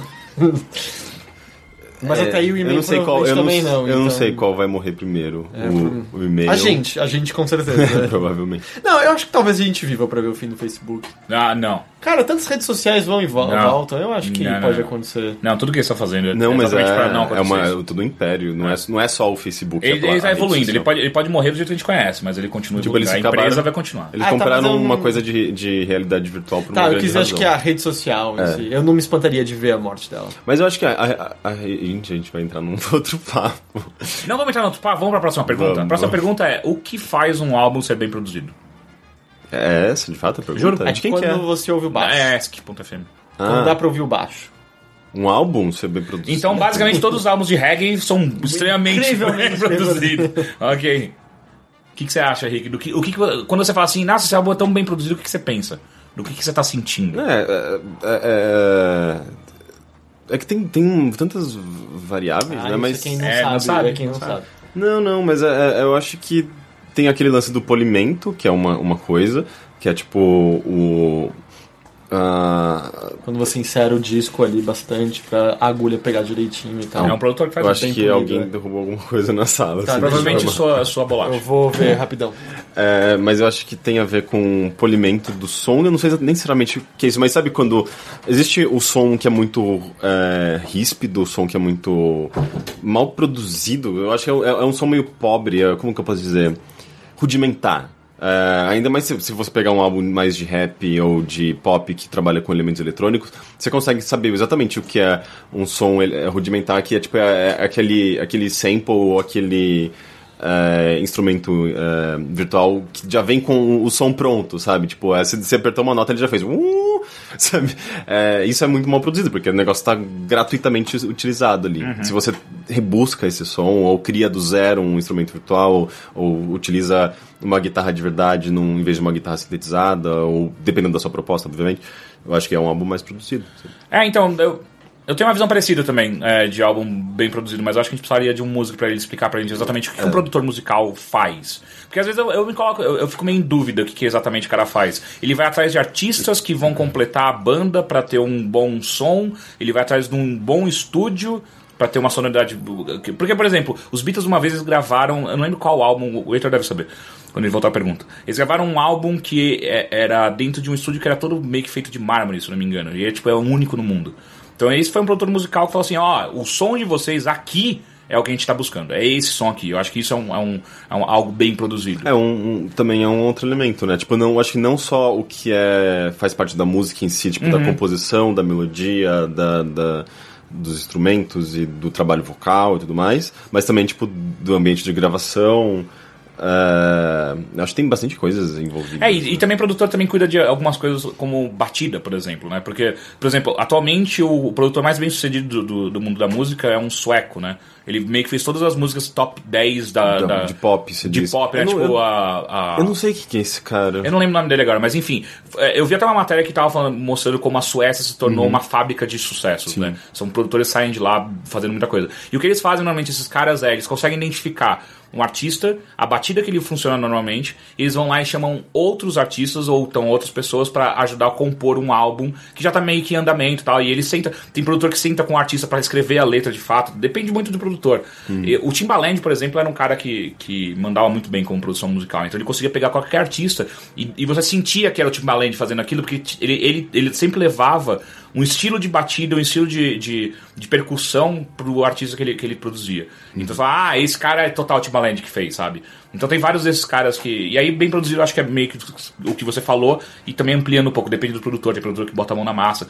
Eu, eu tava vendo, eu não lembro qual foi o artista, mas era um cara contando, tipo, puta, eu gosto muito desse produtor porque ele inclusive sentou e gravou a guitarra pra mim, sabe? Ele que tocou a guitarra pra, pra, pra essa música e tal. Enfim, é, algo nesse nível. Vamos na próxima pergunta.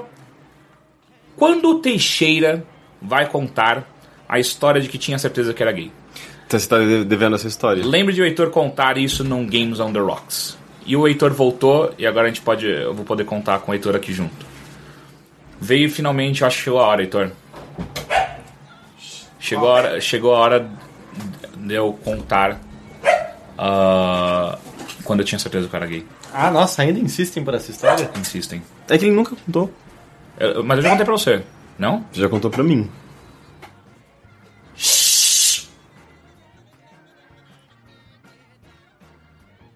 Enfim, é... eu vou tentar fazer essa, essa história o mais rápido possível, ok? Se, eu- se eu começar a enrolar, vocês me avisam. Ah, uma coisa que tem que ter em mente é que quando eu achei isso, eu tinha 14 ou 15 anos. Minha visão de mundo era completamente diferente do que eu tenho hoje. Não muito, mas um pouquinho. Ah, um pouquinho, né? Eu morava em Atibaia. Ah, eu morava em Atibaia e nessa época eu tinha a minha melhor amiga, que na verdade era uma grande paixonite minha. é, Uma hora ela, ela- ela se abriu pra mim, ah, não, é o seguinte, eu sou lésbica. E aquilo, tipo, caralho, muitas peças se encaixaram, sabe, na nossa amizade, como, por exemplo, ela tinha uma outra amiga dela que quando as duas brigavam, ela- elas vinham chorar no meu ombro, eu sempre fiquei, caralho, mas que amizade estranha, né? Tipo, eu brigo com meus amigos, eu não vou chorar por causa disso. Tipo, ah, daqui a pouco passa. E a minha, não, as duas sempre vinham, pô, é foda, eu briguei com ela, tal, puta que pariu. Eu ficava, caralho. E aí, não, não, a gente namora há oito anos. Eu, caralho! Muita coisa Você namora encaixou. desde os seis anos de idade. Não, oito anos não, mas acho que elas já estavam juntas há uns cinco ou seis anos. sabe? Mesmo assim, então era desde os É, 10. É, então. por aí, era absurdo. E a namorada dela era extremamente mais velha que a gente, tipo, ela já tinha uns 25, saca? Caralho. Não, peraí, tem algo muito errado nisso. Tem É, uma de exato. 15 começou com uma de 10. E elas começaram a namorar 10 a 8, É, 6 sei lá, anos. era uma coisa muito bizarra, cara. E isso encaixou, tipo, caralho. E depois que ela me contou, ela começou a se abrir muito pra mim a respeito disso. E, e do, do mundo gay como um todo. E, e não só isso, ela começou a me apresentar a outras pessoas, todo o universo em Atibaia. Que eu não imaginava que existiam gays em Atibaia, era bizarro. Tipo, eu sabia que existia um ou outro. Ah, aquele cabeleireiro é gay, sabe? Tipo, nunca existiu esse universo próximo de mim. E eu comecei a conhecer essas pessoas e eu comecei a achar, caralho, eles são muito legais. Eles são tão legais que talvez sejam mais legais que meus amigos de verdade, sabe? Meus amigos que eu sempre tive. E aí eu comecei a sair muito com essa galera. E, tipo, e, e me apaixonando pelo, pelo clima que tinha ali, sabe? Era, era, uma, era um outro tipo de amizade e tal. Era, a gente podia conversar de coisas que eu nunca podia conversar com ninguém e tal. Até um dia que eu tava na minha casa, nunca vou, nunca vou esquecer disso. Jogando videogame, eu parei uma hora. Seguinte, eu sou o cara que, pelo menos no meu círculo social, eu sou o cara que mais lê. Eu sou o cara que tem mais amigas mulheres. Eu acho que eu sou gay. é, Só na mente de alguém de 14 anos, isso era Não é. a evidência. Não é? E aí, e Você agora... nunca parou pra pensar, eu quero um pinto. Não, não, não, não. É, ah, e, e aí entrou também o fato de, tipo, ah, não, agora eu saio muito com gays, eu tô gostando muito disso. Eu, con- Eu vou ser influenciado. é, eu, não, não, não é nem isso. eu, Tipo, eu obviamente sou gay, sabe? Tipo, não tem. Peguei, peguei gay. E aí eu lembro que um ou dois dias depois que eu cheguei nessa conclusão, eu, ok, eu sou gay. Aí eu tava. Amigos meus ah, de anos já, a gente foi sair juntos, tá? Eu virei pro. Tava, a gente tava no carro e tal, os dois na frente, eu atrás, e falei, cara, eu preciso contar uma coisa pra você. Eu sou gay. E aí eles, o que, cara? Eu falei, cara, eu sou gay. Eu virei gay. E aí os dois, começaram, os dois começaram a gargalhar. tipo, eles tiveram que parar o carro pra poder rir, sabe? E eu falando, cara, eu sou gay. Cara, cala a boca, cara. Eu falei, sério, eu sou gay. Pensa comigo. Eu sou o cara que vocês conhecem que mais lê. Eu sou o cara que tem mais amigos. Eu, eu, eu tinha 15 anos e eu achava que isso era definitivo. é, é, isso era o que determinava É, não, o- o- esses fatos e o último que era, tipo, cara, eu conheci toda a comunidade gay de Atibaia, eles são muito legais. Eu gosto muito mais deles, talvez mais do que eu gosto de vocês. Daí ele fez um, um- um- tipo a prova, é, era você fazer um lip sync tipo de uma música da Madonna Não, e no não, fim não. era beijar um deles. Não, não. E aí, tipo, eu lembro que a risada, depois que eu contei tudo isso, a risada foi diminuindo, diminuindo, até uma hora que os dois falaram, você tá falando sério? Aí eu falei, sim, eles. Mas você já pegou algum cara, velho? Não, mas é só questão de tempo, sabe? Tipo, isso, isso é inevitável. Agora que eu sou gay, é inevitável. Isso vai acontecer em algum momento. E você tava inconfortável com essa ideia? Eu tava, tipo, eu tava meio. Ah, os caras, Tipo, não, ele os tava caras são muito animado. felizes. Então, o que aconteceu? Em 15 anos, o Teixeira finalmente conheceu pessoas que eram legais. É, é, é. é, E é. isso, tipo, chacoalhou o mundo dele de tal forma que ele achou que a única maneira concebível pra isso era que a sexualidade dele não era que ele achava. tá ligado? Você não zoou o cara de 15 anos, ok? É impossível. E você conheceu os amigos de quem eu tô falando, então você sabe o nível com quem eu tava me relacionando. É, enfim, aí. Aí pra, pra fechar a história e tal, daí tipo, em algum momento eu tava numa festa com essa galera gay toda nova, né? E, e aí tinha um dos amigos dessa amiga minha que ele era ator tal, tipo, um cara muito bonito. E o cara tava claramente dando muito em cima de mim. E aí a amiga minha, e eu já tinha contado pra amiga minha, tipo, eu acho que eu sou gay, cara. E ela, eu lembro que a reação dela foi, ai, que ótimo! e eu, é, mas só que eu, eu fui apaixonado por você durante muitos anos. Isso é muito estranho pra mim ainda, mas enfim.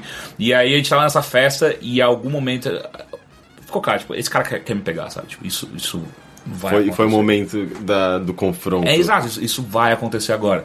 E aí eu É, lembro agora ou que nunca. eu lembro que a gente tava dançando Madonna. Eu É óbvio. tipo, óbvio Madonna eu ia, ia estar é nessa história óbvio, algum, é algum óbvio que eu sou gay. Agora eu tô dançando Madonna, sabe? Com, com três lésbicas e mais dois caras gays. Eu, é óbvio que eu sou gay. Strike pose. É, e aí o cara começou a vir pra cima, vir pra cima, vir pra cima. Aí uma hora quando ele encostou em mim, assim, de frente, tipo, isso vai acontecer. Eu, ih, tô com sono, deitei e dormi. No sofá. Aí eu falei, ah, ok, acho que eu não sou gay. E aí, como foi contar pros seus amigos? Ó, preciso contar algo. Eu não sou gay. Eu Ah, senti, não, sim, é, daí- eu senti o pau dele roçando na minha barriga, eu saí correndo. É, não, aí, aí eles, é, a gente sabia que você não era gay. Foi meio que isso. A reação deles quando eu contei que era gay foi muito mais divertido. E foi isso, foi quando foi, foi a, o- O que, os três dias? Uma semana ou duas que eu tinha certeza que era gay. E eu já tava até pensando, cara, vai ser engraçado quando eu contar pra minha mãe, sabe? Você nunca, tipo, pensou que vou ver pornografia gay agora que está um lance? Eu não tinha internet, com uma Ah, boa é, internet. ah, esse é, eu esqueço desses problemas do interior, é. Né? Não é, na A verdade, internet problemas existia, do não é, passado. não é que a né? internet não existia, ela existia, só que ela é muito, muito lenta. Por isso, por isso que histórias atualmente são tão difíceis de contar, né? Porque tudo se resolve com uma mensagem do WhatsApp, um, um acesso a um Ou um um Google, né? Tipo, ah, é, é, sei lá, quem é que fez É, tal Google. ator? Ok, pum. Pois é, isso as histórias do passado são muito mais interessantes porque, tipo, elas são verossímeis. Atualmente, tipo, qualquer história, tipo, conflito é, que a pessoa tem que se locomover, não sei o que, tem conflito. Fala, meu, manda uma mensagem, manda um e-mail, fala o que ela. Sabe, tipo, a gente jogando o Gabriel Knight é mó, é mó engraçado. É, Ela tem que escrever uma carta e não sabe onde o Gabriel tá pra mandar a porra da carta. Meu Deus, que dificuldade. o Tipo- jogo teria, tipo, três cenas se fosse com o celular, sabe? é, então, as histórias hoje são meio difíceis de se contar. Mas enfim, depois de 14 anos, eu acho que eu mudei um pouco minha visão de mundo. Mas não muito, como Não você bem muito, um apontou. pouquinho só. É, ah, eu sei que eu não sou gay. É, um- é algo, né? Um pouco mais de certeza sobre si. Mas você pode ter um- uns 10%. Ah, eu acho que eu tenho mais do que isso. todo mundo tem eu nunca um fiz pouco, aquele né? teste do Kinsey pra. Eu, eu, eu, eu provavelmente Eu seria. Eu Ah, o provavelmente. Kinsey, tem até um filme, Kinsey Reports. Ele foi um dos primeiros. Dá pra dizer, ele é o quê? Sexólogo? Um dos primeiros estudiosos sobre sexo. É o Jared Bauer. E ele que criou um espectro que ele fala: ninguém é. Puramente. Ninguém é puramente. Quer dizer, algumas pessoas podem ser dominantemente uma coisa, outra, mas ninguém é puramente ou, ou heterossexual ou gay. E aí tem um teste que você faz que mostra dentro do, do espectro onde você se encaixa. E tipo, você pode ter. Eu não sei dizer também o quanto que a comunidade médica, científica aceita isso como preciso ou não. Mas aí ele pode dizer que em certo você pode pouco gay, mas você é- prefere transar só com mulheres mesmo. O filme até tem. Eu gosto desse filme, ele tem uma cena engraçada de dois caras meio recatados, tipo, Quanto deu seu teste? É, enfim. é, Essa história era melhor, eu acho. Quando você tinha 15 anos? É, era uma história engraçada de contar quando eu tinha 19, sabe? Ah, mas enfim, esse foi mais um bilheteria. O ano está acabando, senhores. Pois é, vai ter bilheteria bem. semana que vem? Boa pergunta. Por que não? Não teria. Porque. A gente tem que fazer tanta coisa, cara. Pensa sobre isso. Pensa, pensa, pensa todos os especiais que a gente tá pensando em fazer e já tá produzindo. Vamos deixar em aberto? Ok. Vamos deixar em aberto. A gente tenta chegar nessa meta, qualquer coisa a gente dobra ela. Tá bom. Tá bom? Senhores, muito obrigado Muito de nada. e até semana que vem. Tchau. Tchau!